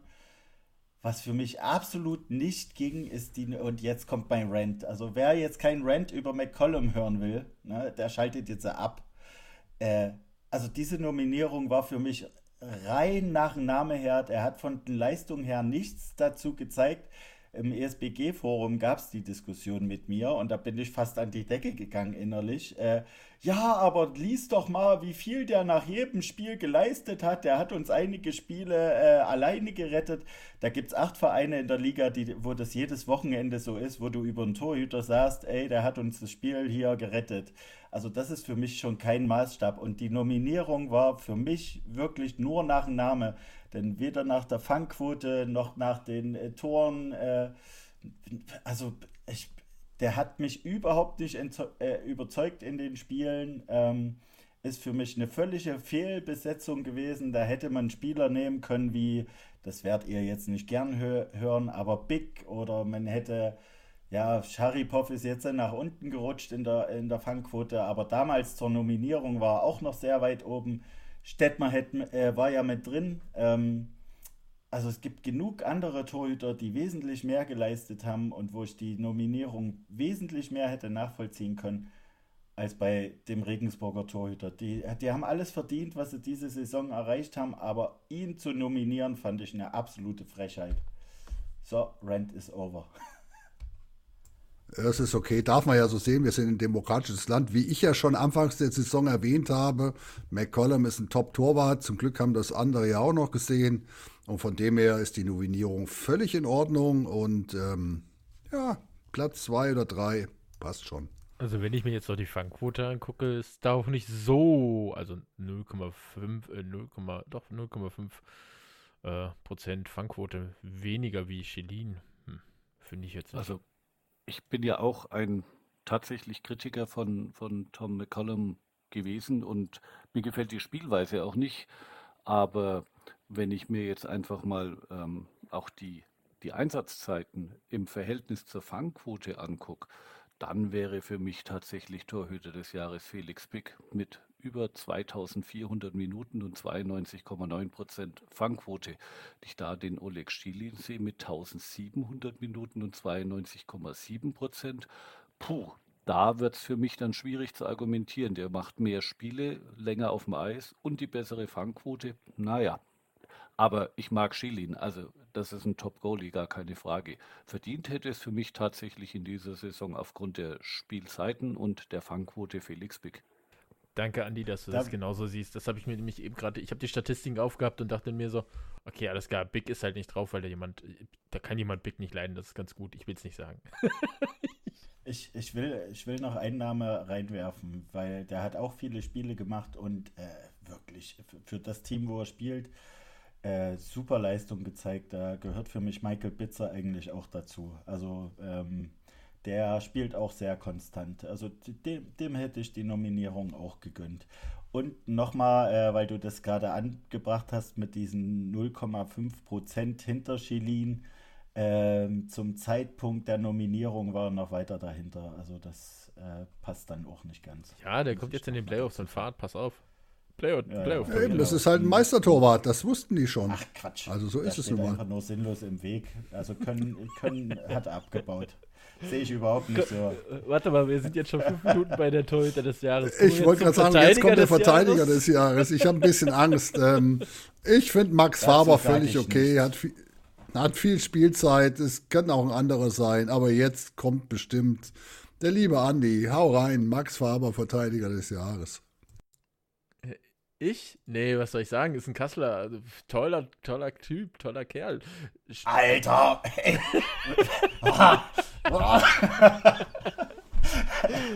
Jetzt nein, ich Puls, ne? Nein, was, was man wirklich sagen muss, guckt euch die Time on Ice Statistik an. Das ist schon krass, was der Kerl im Prinzip auf dem Eis steht. Das muss man einfach sagen. Seid ihr so schnell? Habt ihr sie auf? Ja, Toll, er steht 24, viel auf dem Eis. Ja, ja, steht viel auf dem Eis, 24,6 Minuten, äh, um 24,06, also 24 Minuten und 6 Sekunden. Äh, für alle, die das jetzt nicht übersetzen konnten. Äh, das, das ist schon krass, wenn man sich das mal so im Verhältnis anschaut. Äh, sind wir tatsächlich fünftmeiste äh, Spieler, der auf dem Eis steht. Also, und dazu dann eben noch in Anführungszeichen die Leistung. Ja, wir meckern viel drüber, aber auf der anderen Seite macht er schon einen hauptsächlichen Job dort. Kassel mit einer der besten Verteidigungen trotzdem von den Toren her, ne? Ich finde es auch okay. Ich würde sagen, wir, wir machen weiter. Max Bellison hätte es nee, auch verdient. Heißt das so? Ja. Also, also äh, also dass ihr als Kasseler jetzt das schön redet so, und Stürmer äh, des Jahres. dafür aussprecht. also, also es tut mir leid, aber da, ihr wisst selber, dass man das durchaus kritischer hinterfragen kann. Ne? Musst ähm, du, Shane Hanna. Äh, auch, tatsächlich auch. Ne? Äh, genauso Max Bellinson. Ähm, und da geht es mir jetzt nicht um Krimitschau.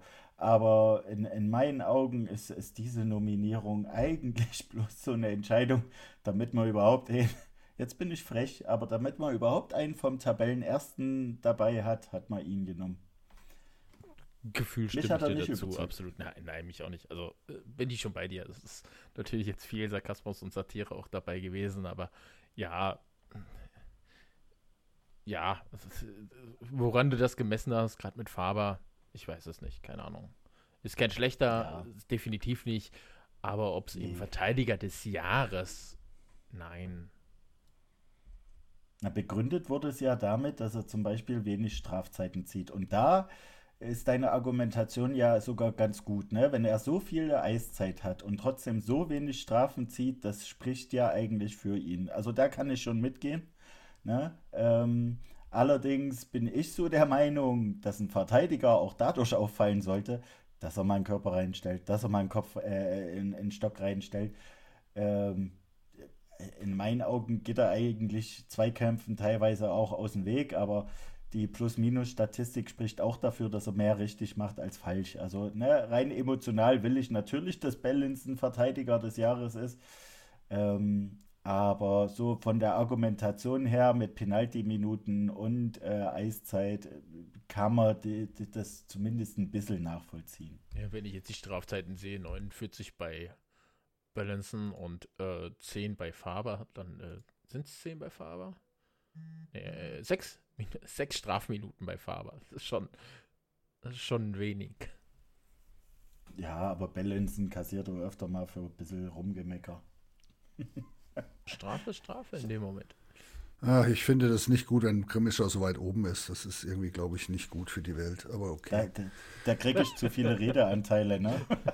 Ja, ja, dann sind da auch irgendwie Balancen. Jetzt reden wir über irgendwelche Verteidiger aus Grimmitschau. Ich weiß nicht, ob das alles gut ist. Lasst uns zum, zum Stürmer und Spieler des Jahres kommen. Ähm, Andre. Jogen, ich. Findest du den gut, Dave? Der ist nicht in Grimmitschau. Nee, ist scheiße. Nein, da, äh, braucht man nicht diskutieren. Also hier kann ich keine sinnvollen Argumente anführen, warum es nicht sein sollte. Stimme der Wahl durchaus zu, genauso äh, bei Trainer des Jahres. Ja, unbestritten, oder? Also das sind so die zwei Jetzt ging es aber schnell weiter. Ja, also ich, ich finde es auch schwierig tatsächlich, da jemand anderen zu nehmen, außer Jogen. Ich, ich, also f- vermisch mal gerade die Themen, bleib mal erstmal beim Stürmer. Ich sag dann zum Trainer noch mal kurz was. Ja. Äh, Sinae, was sagst du? Stürmer des Jahres? Ja, unbestritten. Also ich glaube, wir sind uns nicht immer einig, aber Andrew Jogan absolut verdient. Wo, wobei ich zugeben muss, wenn Boost früher gekommen wäre, Ja. ähm, Ja. also, ja, aber er hat halt zu wenig Spiele. Also Boost wäre für mich, mal gucken, vielleicht wird der Mann der, der Playoffs. Also der Typ ist geil. Uralt, aber Kurze geil. Frage reingeworfen an euch Jungs. Denkt ihr, Jogen würde in der DL so performen und bestehen? Äh, so nicht, aber ich, ich meine, man darf nicht vergessen, Jogen profitiert natürlich auch von Gedukis und Trevino, ne? Das darf Ja, man nicht ja, vergessen. ja. Nicht, nicht umsonst sind die drei eben als Reihe top. Das sind die Aber, aber die Frage ist spannend, finde ich auch, Dave. Also das ist wirklich interessant. Keine Ahnung. Ich glaube schon, dass er irgendwie elf Ausländer irgendwie da einen Platz besetzen kann in irgendeiner Mannschaft. Aber ob er in einem Spitzenteam einen Platz kriegen würde, wäre schon mal. Ich habe keine Ahnung. Also es würde mich auch interessieren. Ich hoffe, der wechselt nächstes Jahr. Also wirklich allein, allein um diese Frage zu beantworten, finde ich Äh, wirklich interessant. Äh, Nur mit Nebenleuten, die ihn halt auch eben in Szene setzen können. Muss, muss, also ich meine, ja, der Kerl ist super, aber wie gesagt, er profitiert natürlich auch von den Nebenleuten und diese brauchst du einfach, glaube ich, als so ein Spieler. Ich, ich, und das heißt nicht, dass er, dass es nicht alleine kann, sondern er ist halt auch ein sehr mannschaftsdienlicher Spieler. Ne? Also er ist nicht irgendwie, bei den dreien ist ja keiner Ego und sagt, ich mache jetzt irgendwas alleine, sondern hier nimm du, ich hab schon, so mehr oder weniger. Ich glaube auch wirklich, das ist ein perfektes Matchup. Ne? Äh, also diese Reihe, das, das ist ja wirklich einmalig. In keinem anderen Team in der DL2 würde der so funktionieren. Ne? Das musst du auch dazu sagen. Also da, da hat der Kaltenhauser schon äh, auch super Arbeit geleistet. Ähm, Ja, absolut. Also Ja, kann, man, kann man nur anerkennen. Dann sind wir doch tatsächlich einer Meinung und kommen zum Trainer des Jahres. Äh, nee, ich, ich will noch sagen, eigentlich ist für mich Stürmer des Jahres Trevino. Ne? Ich vermisse ihn. Ich will ihn wieder in Kassel haben. So, jetzt Ja, ja, okay, Trainer des Jahres. Du bist echt der. Übergangszerstörer vor dem Herrn. Meine Ja. Herren, du. Ja. Hey, am Anfang der Aber Sendung vorhin hab hat er- noch gemacht. Vorhin hat er gute Übergänge gemacht, das gestehen wir ihm schon mal zu. Trainer des Jahres in meinen Augen, ich, ich habe eine interessante These im, im ESBG-Forum dazu noch gelesen, äh, weil ganz viele ja Freiburg auf Platz äh, 14 getippt hatten. Ob denn nicht auch der Trainer, wie hieß er denn jetzt gleich, könnte mir helfen? Nein, nein, ganz ehrlich, Kaltenhauser wird nicht in Frage gestellt. Gibt's nicht. Punkt. Doch, doch, ich halte Nee, nee. genau das, was der Dave sagt. Ähm, bin ich völlig dafür. Kaltenhauser, alles gut. Ähm, er macht das schon richtig und es ist gut. Aber ganz ehrlich, ich habe zwei andere Trainer des Jahres. Einmal der Kollege aus Freiburg, Timo Sarikowski, den ich auch total lustig Ja, finde, ja. immer bei Pressekonferenzen. Ähm, Sehe ich auch so, wenn Freiburg sich da hält, wo sie jetzt sind, ähm, hätte der das auch verdient gehabt. Und ähm, ich habe noch einen, den ich ziemlich klasse finde, weil er sich echt durchsetzt, ist der Kollege Vicky Vogler. Pater aus, aus Lausitz. Nee, Vogler lieb jetzt ich. nicht. Also ehrlich, der Typ hat, glaube ich, einen total geilen Humor, sitzt immer so total griesgrämig bei der Pressekonferenz. Äh, ich, ich liebe das. Und ich meine, der macht auch aus ziemlich viel Grütze, hat er echt viel rausgeholt. Das muss man, glaube Ja. ich, mal sagen. Ne?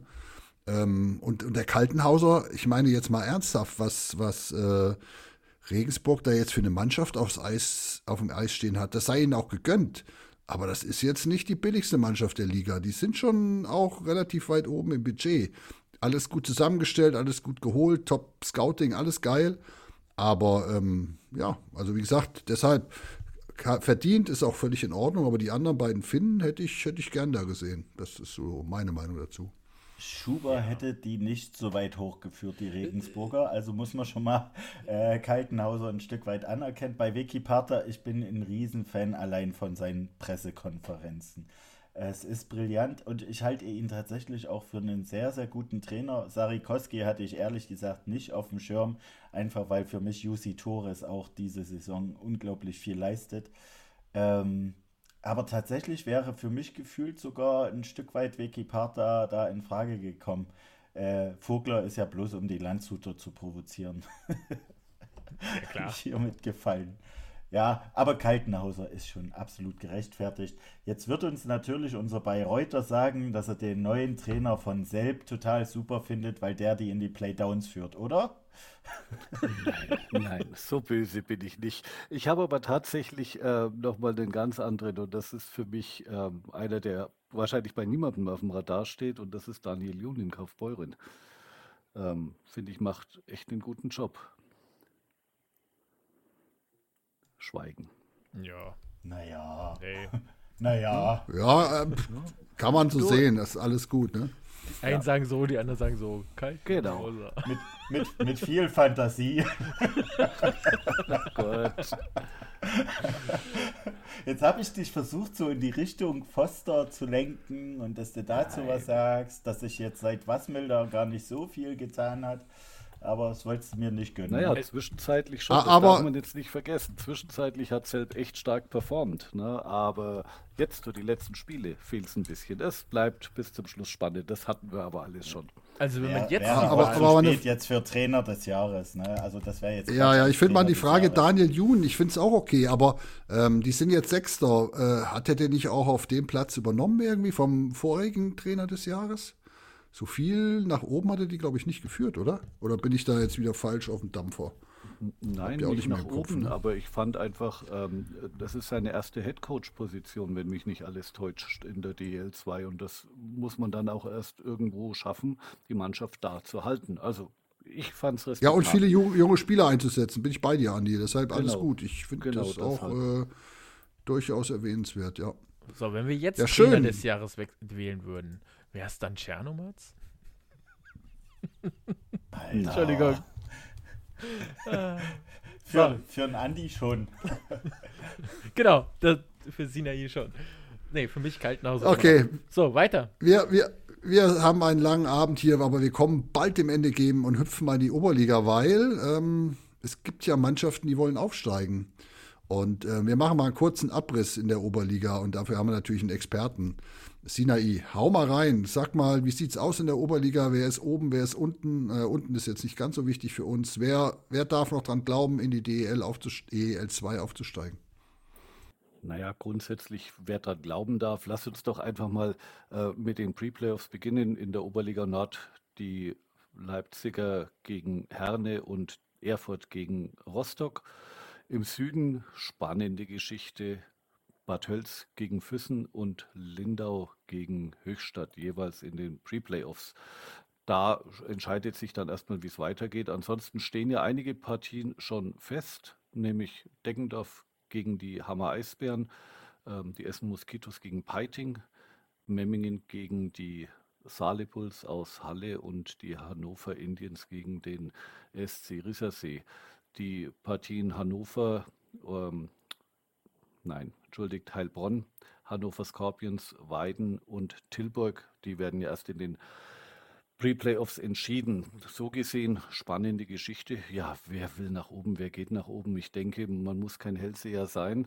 Ähm, die Blue Devils Weiden und die Hannover Scorpions, ähm, die sich beide auch nochmal während der Saison verstärkt haben, haben das ambitionierte Ziel. Am Ende des Tages weiß jeder, für den Aufstieg muss alles passen.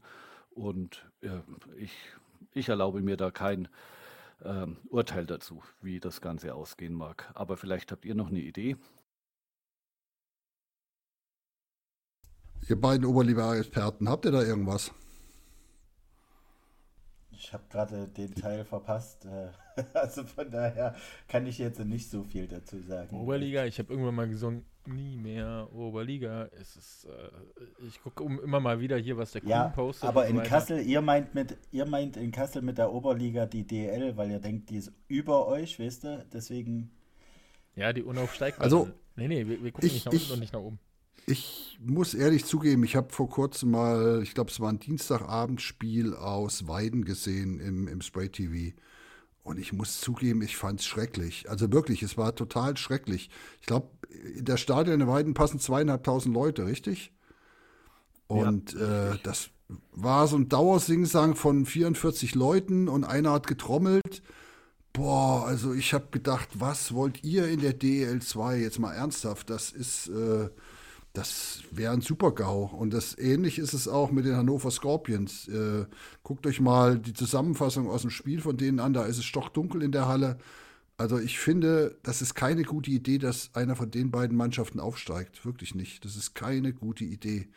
Also man kann irgendwie hoffen, dass was nicht passieren wird, dass die Hannover Indians vielleicht irgendwie einen Run kriegen. Aber ich glaube, die, wir brauchen keine von diesen beiden Mannschaften in der DL2, ganz ehrlich. Aber gut. Ja, ganz, Jetzt schlagt mich alle in Hannover und Weiden, aber äh, das ist nicht, nicht, das bringt, das bringt die Liga nicht weiter. Klar, die haben Kohle, weil da der Gönner irgendwie da ist oder beide haben einen Gönner, aber ähm, da will keiner hinfahren und das macht keinen Spaß. Ja. Ja, bin ich ein Stück weit bei dir. Also ich meine, ähm, da ist es, glaube ich, echt, ähm, ja, was soll ich sagen, schwierig. Weiden für mich schon eine Mannschaft, die sportlich dahin kann. Und ja, da ist natürlich auch das Geld entsprechend da. Aber ähm, von der Stimmung und von den Zuschauern und dann eben maximal 2500 bin ich skeptisch. Und bei Hannover bin ich genauso skeptisch bei dir. Also da sind wir einer Meinung, Rudi. Aber ähm, es wird in irgendeiner Form kommen. Aber ja, wir werden weitersehen, was passiert. Wir werden sehen. Und Bayreuth, wie ist es da? Oder hast du da vorhin schon was gesagt? Ich, ich hatte einen kurzen Aussetzer. Hast du noch nichts dazu gesagt, oder? Nee, hatte ich noch nichts dazu gesagt, weil das, das, und das verzeiht mir, das ist jetzt tatsächlich so ein bisschen eine Herzensangelegenheit, nach dem, was passiert ist äh, mit der Insolvenz vor fünf Wochen und wie sich diese Mannschaft präsentiert hat und vor allen Dingen auch, wie sich die Fans präsentiert haben. Das war für mich wirklich, kann ich nicht anders sagen, Gänsehautstimmung. Und gestern ähm, dann tatsächlich beim letzten Heimspiel gegen ähm, Memmingen, die natürlich in meinen Augen ähm, sich nicht wehtun wollten und die, glaube ich, auch körperlich nicht ganz dagegen gehalten haben. Ähm, der Trainer Chicken aus, aus Memmingen hat es ein bisschen anders gesehen, der war recht angesäuert, aber die Jungs holen sich nochmal einen Punkt, feiern werden danach, ich glaube, eine halbe Stunde auf dem Eis abgefeiert. Ähm, Trikots wurden versteigert. Ähm, Lars Bergbauer und äh, Fabian, äh, Paul Fabian, beide übrigens im Anschluss ähm, noch im Interview. Ähm, die hatte ich letzte Woche nochmal zu der Situation in Bayreuth und so zu ihren persönlichen Plänen und wie es weitergehen soll befragt. Das hört ihr dann ganz am Ende. Aber die beiden Trikots und für mich tatsächlich ähm, das Erstaunlichste, das teuerste Trikot war nicht Steffen Tölzer, es war auch nicht David Stach, der Topscorer der Liga über lange Zeit, sondern das teuerste Trikot war Lars Bergbauer und das ging für 400 Ocken über den Tisch und da war ich echt platt, weil ich das nie und nimmer erwartet hätte. Aber da sieht man, die Fans waren einfach begeistert von dem, was die Mannschaft gebracht hat und das wollte ich einfach nochmal loswerden. Ja, schön. Dann harren wir mal die Dinge, nee, harren wir der Dinge, wie es in der Oberliga weitergeht und ähm, kommen wirklich langsam zum Ende unserer kleinen Familien-Radioshow ähm, und gehen über in den Fast Break. Wir haben diesmal, glaube ich, fünf, eins, zwei, drei, vier, fünf kleine Punkte und äh, die rasseln wir mal kurz durch, oder? Ähm, Andi, äh, Sinai, es gibt einen neuen TV-Anbieter in, in der DL2. Wer ist denn das? Ja, genau, hat sich ähm, die Liga bzw. die Clubs dazu entschieden, von Spray TV wegzugehen und zu Sport Deutschland TV zu wechseln. Ähm, ja, was soll ich sagen? Wir hatten Kontakt mit Sport Deutschland TV. Ähm, sie hatten zugesagt, dass sie ähm, uns für ein Interview bereitstehen. Da müssen wir noch nach einem Termin gucken. Das schon mal als Teaser für eine der nächsten Folgen. Ähm, ansonsten sage ich spannend, was da passiert. Ich bin tatsächlich gespannt. Ich habe mal ein bisschen geguckt. Ähm, die Qualität ähm, war für mich nicht so überzeugend bei Sport Deutschland TV.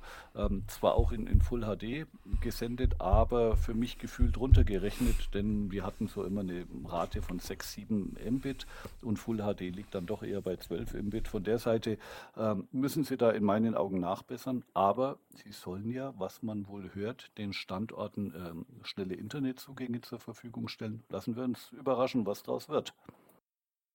Und vielleicht ein Aufruf an alle unsere Hörerinnen und Hörer, die bis jetzt noch da sind. Wenn ihr Fragen habt zum neuen Anbieter, schickt sie uns. Wir stellen sie dann per E-Mail, per Facebook, per Instagram oder per Homepage www.roadgame.de.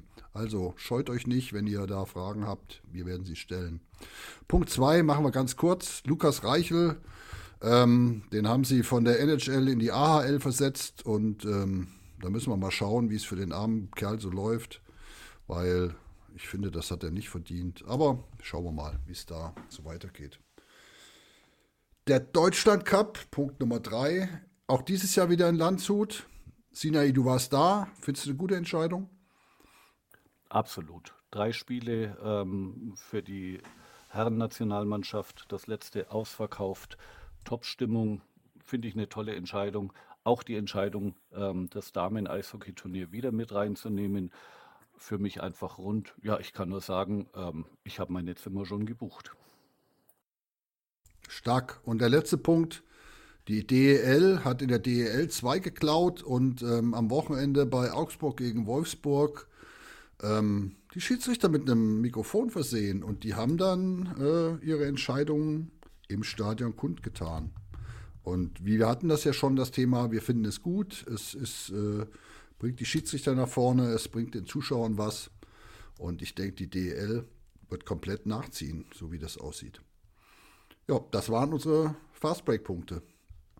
Und nun äh, Spotify noch zum Abschluss. Dave, was hast du denn für ein Lied dir ausgesucht? Seid ihr sicher, dass du, bist du sicher, dass du beiden Andis den Abschluss überlassen willst? Na gut, äh, es, ist, ich, es ist eure Entscheidung, euer Podcast. Ich bin zu selten dabei. Ähm, jetzt ist es eh zu spät. Genau dieser Titel ist auch meine Wahl. Die Ärzte zu spät. Wer sagt denn, dass wir dem einen Andi aus der Wetterau den Abschluss überlassen? Andi, was hast du denn da für ein Lied ausgesucht? Wieso nicht? Tschüss und Ciao aus der Wetterau. Äh, äh, Ich habe 100 Gründe, warum nicht. ja, ich habe Serum 114 mit äh, Wir müssen weitergehen. Haben wir uns jetzt eigentlich schon verabschiedet? Nein, wir sagen jetzt erstmal nur unsere Lieder, ne? Das ist, glaube ich, der Plan. Genau, so sieht das mal aus. Da jammern schon So wieder sieht's zwei, aus. Sie glauben, sie kommen nicht dran. Ja, ich finde es auch völlig faszinierend. Ähm, dann macht der Esel jetzt als Vorletzter. Ich nehme die New Model Army mit 51 State. Und Sinai, du darfst den letzten Song auswählen. Ja, für mich diesmal ein bisschen was Deutsches. Kraftclub, Songs Liam. Ja, ich sehe schon. Ihr solltet unsere, unseren, unsere Tracklist hören bei Spotify. Ähm, Road Game, wie heißt das, Andy? Road Game, unsere Playlist, ne? So läuft das. Hockey Road Game Hockey Songs. Ich glaube, ihr habt Spaß damit. Also, ansonsten könnt ihr das auch auf eurer Fete spielen. Er macht da nichts mit verkehrt. Ähm, und in diesem Sinne sage ich danke fürs Zuhören und werde mich als erstes verabschieden, bevor die anderen drei Herren drankommen. Bleibt uns gewogen. Wir hören uns bald wieder, da sind wir uns ziemlich sicher. Und ähm, alles Gute, bleibt gesund und bis bald. Ciao, ciao. Ja, dann mache ich mal weiter, bevor der Dave wieder weint. Der, ich ich lasse dem Gast einfach mal das Schlusswort, wie immer. Ciao. Äh, bewertet uns, schreibt uns äh, Kommentare, schreibt uns äh, Feedback, was wir besser machen können oder auch nicht. Wir machen es eh so, wie wir wollen, aber vielleicht habt ihr ja was, wo wir aufgreifen. Ja. Äh, dann überlasse ich dem anderen Andi mal äh, das, das Schlusswort, damit ich nicht nur als Gast wirke. Ich habe nämlich durchaus vor, öfter wieder dabei zu sein. Aber gut. Ähm, ich danke euch fürs Zuhören, äh, Kritik, Lob, äh, euer Geld, alles. Lasst uns das zukommen über all die diversen Kanäle. Äh, wir hoffen, es hat euch wieder viel, viel Spaß gemacht und wünschen euch noch eine wunderschöne Zeit. Wie der Rudi schon sagte, bleibt gesund und jetzt übergebe ich noch an äh, unseren Sinai. Ja, danke, Dave. Das ist schön, auch mal letzter zu sein. Ja, ich bedanke mich auch bei euch fürs Zuhören. Schön, dass ihr wieder dabei wart. Mir hat es wieder richtig Spaß gemacht. Ich wünsche euch allen tolle Pre-Playoffs, spannende zwei letzte Spieltage in der DL2, die hoffentlich nicht zu viele Nerven kosten. Genießt es noch dabei zu sein. Und das sage ich aus vollem, voller Überzeugung und aus, mit Trauer aus Bayreuth, weil wir nicht mehr dürfen. Ansonsten bleibt noch dran, hört euch noch das Interview von den beiden Spielern Paul Fabian und Lars Bergbauer zur Situation in Bayreuth an. Macht's gut und einen schönen Abend euch noch. Tschüss. Roadgame, der Eishockey-Podcast. Ich sitze hier zusammen mit Lars Bergbauer und Paul Fabian von den Bayreuth Tigers. Lars, ich fange mal einfach mit dir an. Ähm, vor ein paar Tagen hast du Geburtstag gehabt, am zweiten. Herzlichen Glückwunsch nachträglich erstmal. Vielen Dank auf jeden Fall. Ja, 21 Jahre bin ich geworden. Ja, genau, du fängst schon an. Stell dich doch einfach mal kurz vor, wie alt du bist, wo du herkommst. Ja, vielleicht, ich denke, das interessiert unsere Zuhörer. Ja, also ursprünglich komme ich aus der Schweiz. Ähm, ich bin, äh, bin da aufgewachsen und habe da mein ganzes Leben eigentlich in Davos gelebt, was man eigentlich als Eishockey-Fan wahrscheinlich auch kennt. Durch den Spengler Cup oder halt auch durch den Traditionsverein, denke ich, ist das ein bekannter Ort oder Club auch. Ähm, und äh, durch meine Mutter habe ich den deutschen Pass. Sie kommt aus Norddeutschland und genau, dann bin ich eigentlich hier so in Deutschland jetzt gelandet, da, dass ich hier die Möglichkeit habe, hier in der Oberliga zu spielen. Ja, das wollte ich gerade fragen. Hat mich sehr gewundert, warum du in der Schweiz geboren bist und trotzdem den deutschen Pass hast, aber das hast du schon aufgeklärt. Vielen Dank. Ähm, in dem Sinne erstmal Grüße auch an deine Eltern. Ich habe sie in Lindau kurz kennengelernt. Sag liebe Grüße, wenn du wieder mit ihnen telefonierst. Dann warst du Davos. Ja, ich denke, in Eishockeykreisen ist Davos natürlich ein Begriff. Du warst Kapitän ganz am Schluss der U20-Mannschaft. Ich habe mal geguckt, 92 Spiele in Summe, 24 Tore, 22 Assists. Ganz ordentlich. Aber was ist denn der größte Unterschied von der U20 jetzt zur Oberliga in, in Deutschland?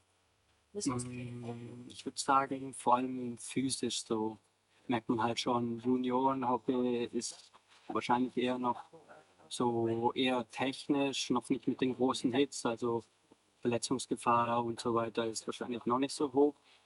Oder muss, man muss einfach noch nicht so ready sein, würde ich jetzt sagen.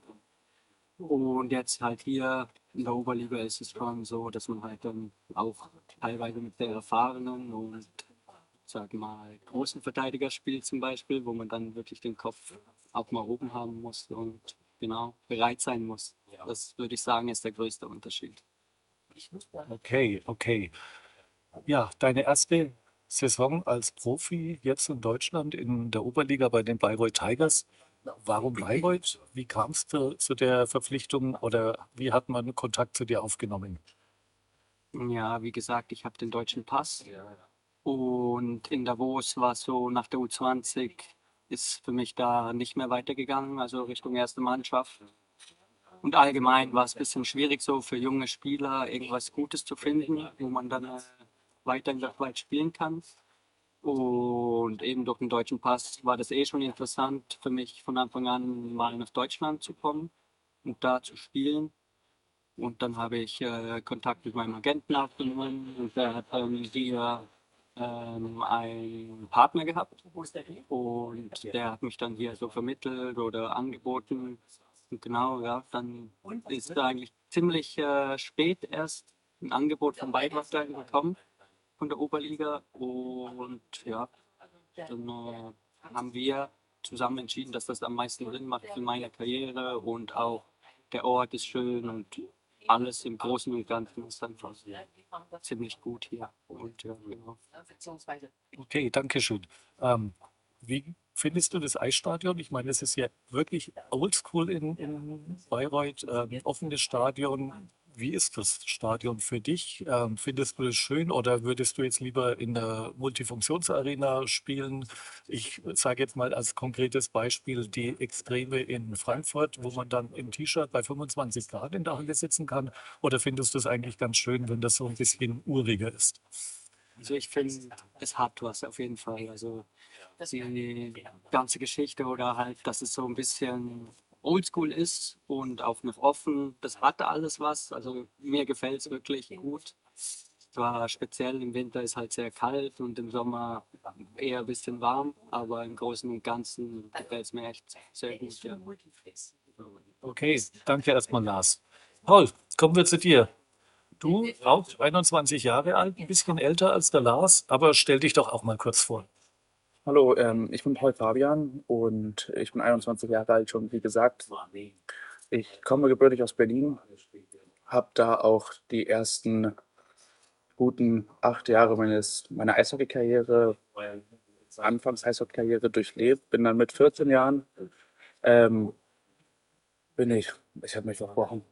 Ja, Paul, dann kommen wir mal zu dir. Ähm, du bist 21 Jahre alt, bist jetzt ein paar Jahre in Bayreuth, aber stell dich doch einfach auch erstmal selbst vor. Hallo, ich bin Paul Fabian, ähm, wie gesagt, bin 21 Jahre alt, komme gebürtig aus Berlin und ähm, habe da auch angefangen mit Eishockey spielen. Bin gebürtiger Deutscher. Genau. Ja, okay, ich habe mal ein bisschen geguckt. Du hast bei den Eisbären Juniors U16 bis U20 hinter DNL gespielt. Kannst du dich an irgendeinen Kollegen erinnern, den wir vielleicht alle in Eishockey Deutschland kennen? Also einen, der vielleicht schon ähm, U20 WM oder sogar schon WM oder DEL spielt? Gibt es da einen? Ja, klar, ja klar, natürlich. Ähm, Erik Hörtler oder ein Corbinian Geibel, mit dem habe ich zusammen Eishockey gespielt. Wow, das glaube ich ist ein Ansporn, oder? Wenn man die Jungs dann sieht. Ja, dann warst du ähm, in Berlin bei den Juniors und bist dann nach Augsburg gewechselt in die U20, dort auch wiederum in die DNL. Warum der Wechsel dann von Berlin nach Augsburg? Ich hatte mich ähm, in meinem ersten DNL-Jahr verletzt an der Schulter und für mich war das recht schwer, einfach wieder reinzukommen. Ich weiß nicht, ob da vielleicht ein bisschen das Vertrauen vom, äh, vom Trainer mitgespielt hat, weil er halt auch recht neu war noch zu dem Zeitpunkt. Ähm, ich habe mich halt einfach zum Schluss leider nicht mehr so wohl in Berlin gefühlt, ähm, obwohl ich da wirklich halt einfach, weil ich da halt aufgewachsen bin und da meine Familie halt kommt, sehr, sehr wohl gefühlt habe. Und habe dann für mich entschieden, wie die beste Entscheidung für mich wäre, ob ich jetzt da in der DNL weiterspiele oder ob ich einen nächsten Schritt gehe. Und den Verein nochmal wechsle und da halt einfach die Karten neu gemischt werden und ich halt einfach zeigen kann, was ich kann. Ja, okay, danke dir. Ähm, ja, du warst dann in Augsburg, hast dort in 38 Spielen dann in deiner zweiten Saison 18 Tore, 6 Assists und war, wurdest nach Lindau in die Oberliga ausgeliehen. Von dort ging es ja dann im Jahr drauf direkt in die DEL 2 nach Bayreuth. Wie kam es zu der, äh, zu dem Schritt? Also ich meine von Lindau in der Oberliga, die ja dann, ich sage jetzt mal nicht despektierlich, aber doch eher in den hinteren Bereichen spielen, dann schon in die DEL 2. Wie kam es zu dem Wechsel? Also da muss ich erstmal vielen Dank an meinen Spielerberater sagen, den ich da recht spät noch bekommen habe. Ähm, ja, es ging eigentlich alles, ich würde sagen, erst hat es ein bisschen gedauert, ich weiß gar nicht, bis Ende Juni, da hatte ich noch keinen Verein. Und dann ging es eigentlich alles recht schnell. Dann kam Bayreuth sofort mit dem ersten DL2-Angebot, was ich hatte. Und dann habe ich auch gar nicht lange überlegt und habe gesagt, ja, ich mache das sofort. Habe davor schon öfters mal was von Bayreuth gehört. Und das war eigentlich eher positiv. Und deswegen habe ich gesagt, ja, komm, ich mache das und versuche mein Glück, sag ich mal so. Ja, das hast du dann auch versucht. Wie groß ist denn der Unterschied aus der Oberliga oder U20 dann in die DL2? Lars hat es gerade schon gesagt, dass es ähm, viel körperlicher ist in der Oberliga schon. Die DL2 hat wahrscheinlich noch mal eine Schippe mehr und dann wahrscheinlich auch vom Tempo. Aber erzähl mal, wie ist denn der Unterschied für dich gewesen? Definitiv, das war eine, eine sehr, sehr große Umstellung. Ähm, einfach, du musst viel, viel schneller umschalten. Also vom Kopf her, dieses Körperliche, was Lars schon gesagt hat, ist enorm im Gegenzug zu der DNL oder Oberliga. Obwohl ich jetzt mittlerweile sagen würde, dass die Oberliga gar nicht mehr so einen großen Unterschied hat zur DL2, außer vielleicht noch ein bisschen das Tempo. Ähm, aber sonst finde ich das da eigentlich wirklich schon nochmal ein guter Schritt. Schneller, härter und überlegteres Eishockey gespielt wird. Ja, also so für mich als Fan sieht es tatsächlich so aus, dass der Unterschied von der Oberliga zur DL2 tatsächlich einfach die Reaktionszeit ist, die man hat. Scheibe annehmen, weiterverarbeiten. Da hat man, glaube ich, in der Oberliga mehr Zeit. Sehe ich das richtig? Definitiv. Also das ist schon nochmal ein, ein Schritt nach oben, wo du halt einfach sagst, ja, ich habe nicht die Sekunde, die ich in der Oberliga habe oder die zwei Sekunden, zum Überlegen, sondern man muss viel, viel schneller handeln. Also viel dann Intuition. Ja, du hast dich ja dann in der DL2-Saison ähm, relativ schnell verletzt, schwer verletzt, warst die restliche Saison nicht mehr im Kader beziehungsweise konntest nicht mehr spielen. Ähm, warst du dann überrascht, dass man trotz der langen Verletzung in Bayreuth mit dir verlängert hat?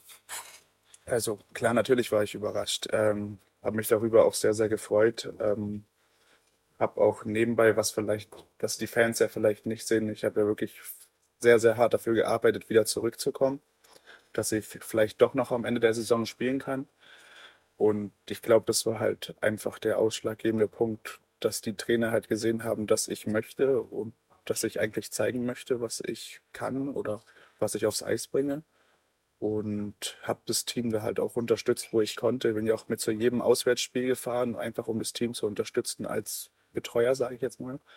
Und ich glaube, dass das der Punkt war, wo sie halt einfach gesagt haben, oder mir einfach nochmal die Chance gegeben haben, dass ich mich in der DL2 zeigen kann.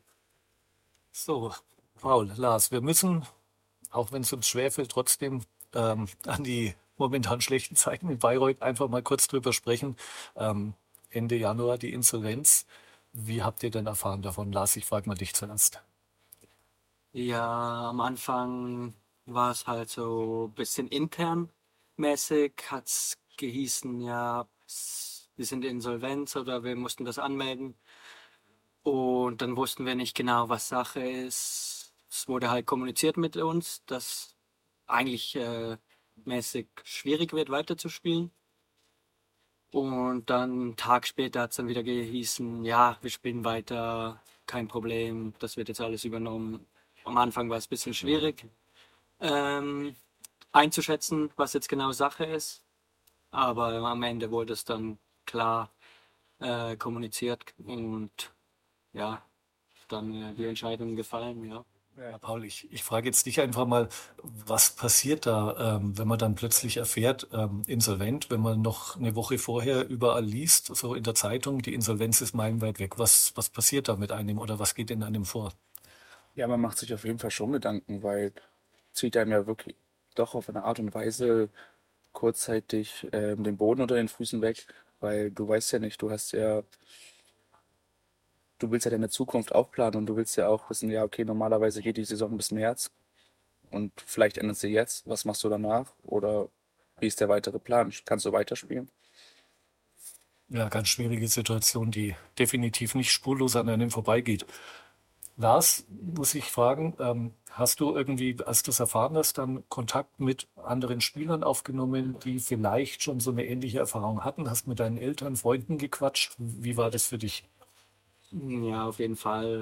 Ähm, mit Teamkollegen auf jeden Fall gesprochen, aber ich meine, insgesamt wurde es schon gut kommuniziert, was jetzt, also im Endeffekt wurde es dann klar, was jetzt genau so ist oder vielleicht auch nicht.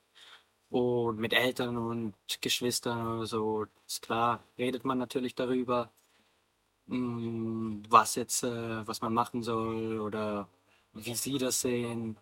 Aber ja, im Endeffekt viel konnte man ja nicht machen. Man musste einfach warten, was passiert oder was man machen darf. Genau, sowas bisschen. Mhm, okay. Was mich oder auch unsere Hörer sicher interessiert, wer hat denn entschieden, ähm, wer von den Spielern, die jetzt geht, gehen oder wer bleibt? Habt ihr das selbst entschieden? War das die Mannschaft? Wer hat da quasi die letzte Aussage getroffen? Ich frage mal dich, Paul.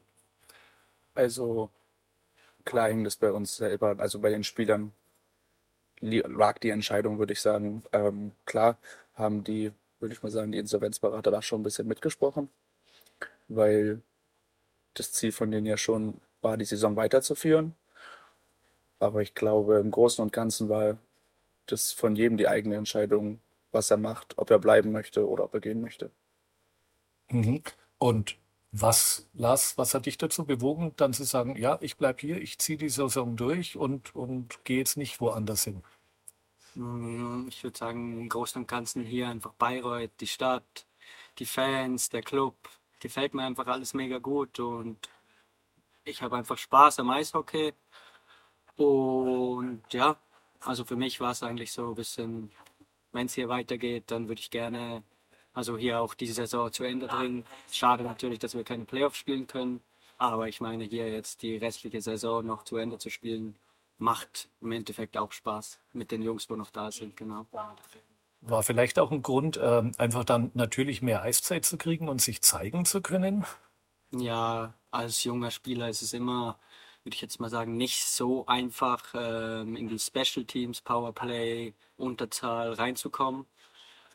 Und dadurch, dass wir jetzt halt weniger Spieler sind, kommt man an uns halt gar nicht vorbei und wir kriegen die Verantwortung und auch das Selbstvertrauen baut sich dann damit auf. Und genau, also für mich ist es so wie eine Chance eher, genau. Ja, die ihr aber auch beide nutzt. Also wenn man einfach mal so die Zahlen reinguckt, ähm, vor der Insolvenz, Paul, 0,13 Punkte pro Spiel, seit der Insolvenz. Vier Spiele, 0,75 Punkte pro Spiel. Ich meine, das ist ein Sprung, klar, mehr Eiszeit. Man hat auch mehr Möglichkeiten. Bei dir, Lars, ist es ähnlich, nicht ganz so extrem, 0,3 Punkte vorher pro Spiel, jetzt einen halben Punkt, also 0,5 Punkte pro Spiel. Es gibt ja eigentlich auch den jungen Spielern recht oder vielen, die sagen, gebt den jungen Spielern Eiszeit, vertraut ihnen und dann werden sie es auch irgendwann mit Leistung zurückzahlen. Oder seht ihr das anders? Ich glaube aber nicht. Nee, definitiv für junge Spieler ist ja die Eiszeit das A und O, weil wir einfach, wenn wir das Vertrauen bekommen von den Trainern und einfach wirklich zeigen können, was wir können, dass wir auch selber an uns wachsen und vielleicht noch einen Schritt mehr aus der Komfortzone rauskommen. Perfekt. Wir sind fast am Ende. Ähm, wie ist denn aktuell die Stimmung im Team? Es sind viele weg. Ähm, ihr seid vielleicht so ein kleiner verschworener Haufen. So hat man jetzt den Eindruck, wenn man euch auf dem Eis sieht. Ähm, ihr lasst quasi ich sage es jetzt polemisch, wirklich euer Leben auf dem Eis und die Fans sehen das, honorieren das. Wie ist die Stimmung in der Kabine, wenn es dann auch nicht gut läuft? Also gestern in Lindau 0 zu 3 ähm, und irgendwie ein zweites Drittel gespielt, das echt gut war und dieses Ding will einfach nicht ins Tor und du stehst da. Wie ist da die Stimmung, wenn es dann irgendwie, wenn man alles gibt und es reicht trotzdem am Ende nicht? Ja, also ich sag's mal so, die Spieler, wo hier sind, die haben alle Bock. Also ist jetzt gar nicht jemand hier, wo jetzt sagt, boah, nee, jetzt noch die Spiele, das ist doof. Also ich würde echt sagen, wir sind so ein kleiner verschworener Haufen, wie du sagst. Und am Ende zählt einfach, dass wir alles gegeben haben, was wir können. Und wenn es dann halt am Schluss das Resultat anzeigt, dass wir verloren haben, aber wir trotzdem alles gegeben haben, sind wir am Schluss, glaube ich, schon, oder können wir auch zufrieden sein mit uns. So sehen wir das bisschen. Ja, mu muss man auch zufrieden sein, bin ich absolut dabei. Und ich meine, die Fans honorieren es ja auch. Ich habe selten, muss ich gestehen, so eine Stimmung im, im Bayreuther Tigerkäfig erlebt wie beim letzten Heimspiel gegen Deggendorf. Ähm, ich habe seltenst wenn ich gar nicht äh, die Stehplatztribüne über ein Drittel stehen und klatschen sehen. Kommt es in der Lautstärke und in der Vehemenz auch bei euch an und, und pusht es dann auch so extrem oder ist man wirklich dann doch im Tunnel und so fokussiert, dass man es zwar mitkriegt, aber, aber so die Details gar nicht so kommen? Also ich finde, man merkt auf jeden Fall den Unterschied zum Anfang der Saison, weil halt einfach die Atmosphäre und wie vorhin Lars schon gesagt hat, der die Eishalle hat ja einen bestimmten Charme und das kommt halt einfach viel, viel mehr zur Geltung. Und da macht es halt natürlich noch mehr Spaß für uns Eishockey zu spielen und wir spielen ja für die Fans und die Fans feuern für uns an. Und deswegen würde ich sagen, es ist halt ein Nehmen und Geben. Fühlt sich's nicht blöd an, wenn man dann irgendwie verliert und vor der Fankurve steht und wird gefeiert? Oder äh, was passiert da? Was denkt man denn da? Denkt man sich, ach man, ich habe eigentlich gar keine Lust, in Anführungsstrichen, ohne das negativ zu meinen, weil ich vielleicht sauer bin, weil ich das Ding verloren habe, weil ich selbst einen Fehler gemacht habe, der vielleicht zum entscheidenden Tor geführt hat? Oder sagt man dann, nee, ähm, das gehört dazu, ich saug's auf, weil ich nicht weiß, wann mir wieder sowas passiert? Nee, also ich finde es extrem cool, dass die Fans jetzt auch trotz der ganzen Situation so hinter uns stehen und auch im Stadion sind und kommen. Und wie ich vorher schon gesagt habe, ich meine, wenn die Fans uns so feiern am Schluss, dann äh, denke ich auch, sind sie mehr oder weniger zufrieden mit uns oder sehen auch, dass wir alles gegeben haben. Ich glaube, es ist einfach jetzt noch die letzten Spiele jetzt einfach Spaß zusammen haben und genau, die Fans geben alles und wir geben alles. Das ist das Wichtigste, glaube ich. Ja, dass das von beiden Seiten zu 100 Prozent gerade passiert, kann ich echt nur bestätigen. Letzte Frage an euch beide. Habt ihr schon eine Idee, wie geht's denn weiter für die nächste Saison? Habt ihr Pläne oder müsst ihr, wollt ihr abwarten, ob es vielleicht sogar in Bayreuth weitergehen kann? Oder könnt ihr, wollt ihr noch gar nichts dazu sagen, was auch völlig okay wäre? Paul, ich frage mal dich. Also ich sage mal so, ich stehe nicht täglich, aber sehr, sehr oft in Kontakt mit meinem Spielerberater und ich würde nichts ausschließen, aber ich lasse mal die Zeit auf mich zukommen und schau, was passiert. Sehr diplomatisch geantwortet. Lars, wie sieht's bei dir aus? Ja, ich bin gespannt, ob es hier weitergeht mit Bayreuth. Hoffe, dass äh, das äh, stellt sich auch in der nächsten Zeit raus. Und ich würde jetzt auch mal sagen, ich bin einfach gespannt, ob es hier weitergeht. Und ich würde es sicher nicht ausschließen, hier zu bleiben, weil es mir eben im Großen und Ganzen einfach gut gefällt. Genau, aber wir werden sehen, was passiert in der Laufe der Zeit. Ja klar, wenn es keine Oberliga ist, dann wird es eher unwahrscheinlich. Davon gehe ich jetzt aus. Ich sage vielen Dank an euch beide. Hat mir Spaß gemacht. Ich hoffe, ihr hattet auch ein bisschen Spaß beim Interview.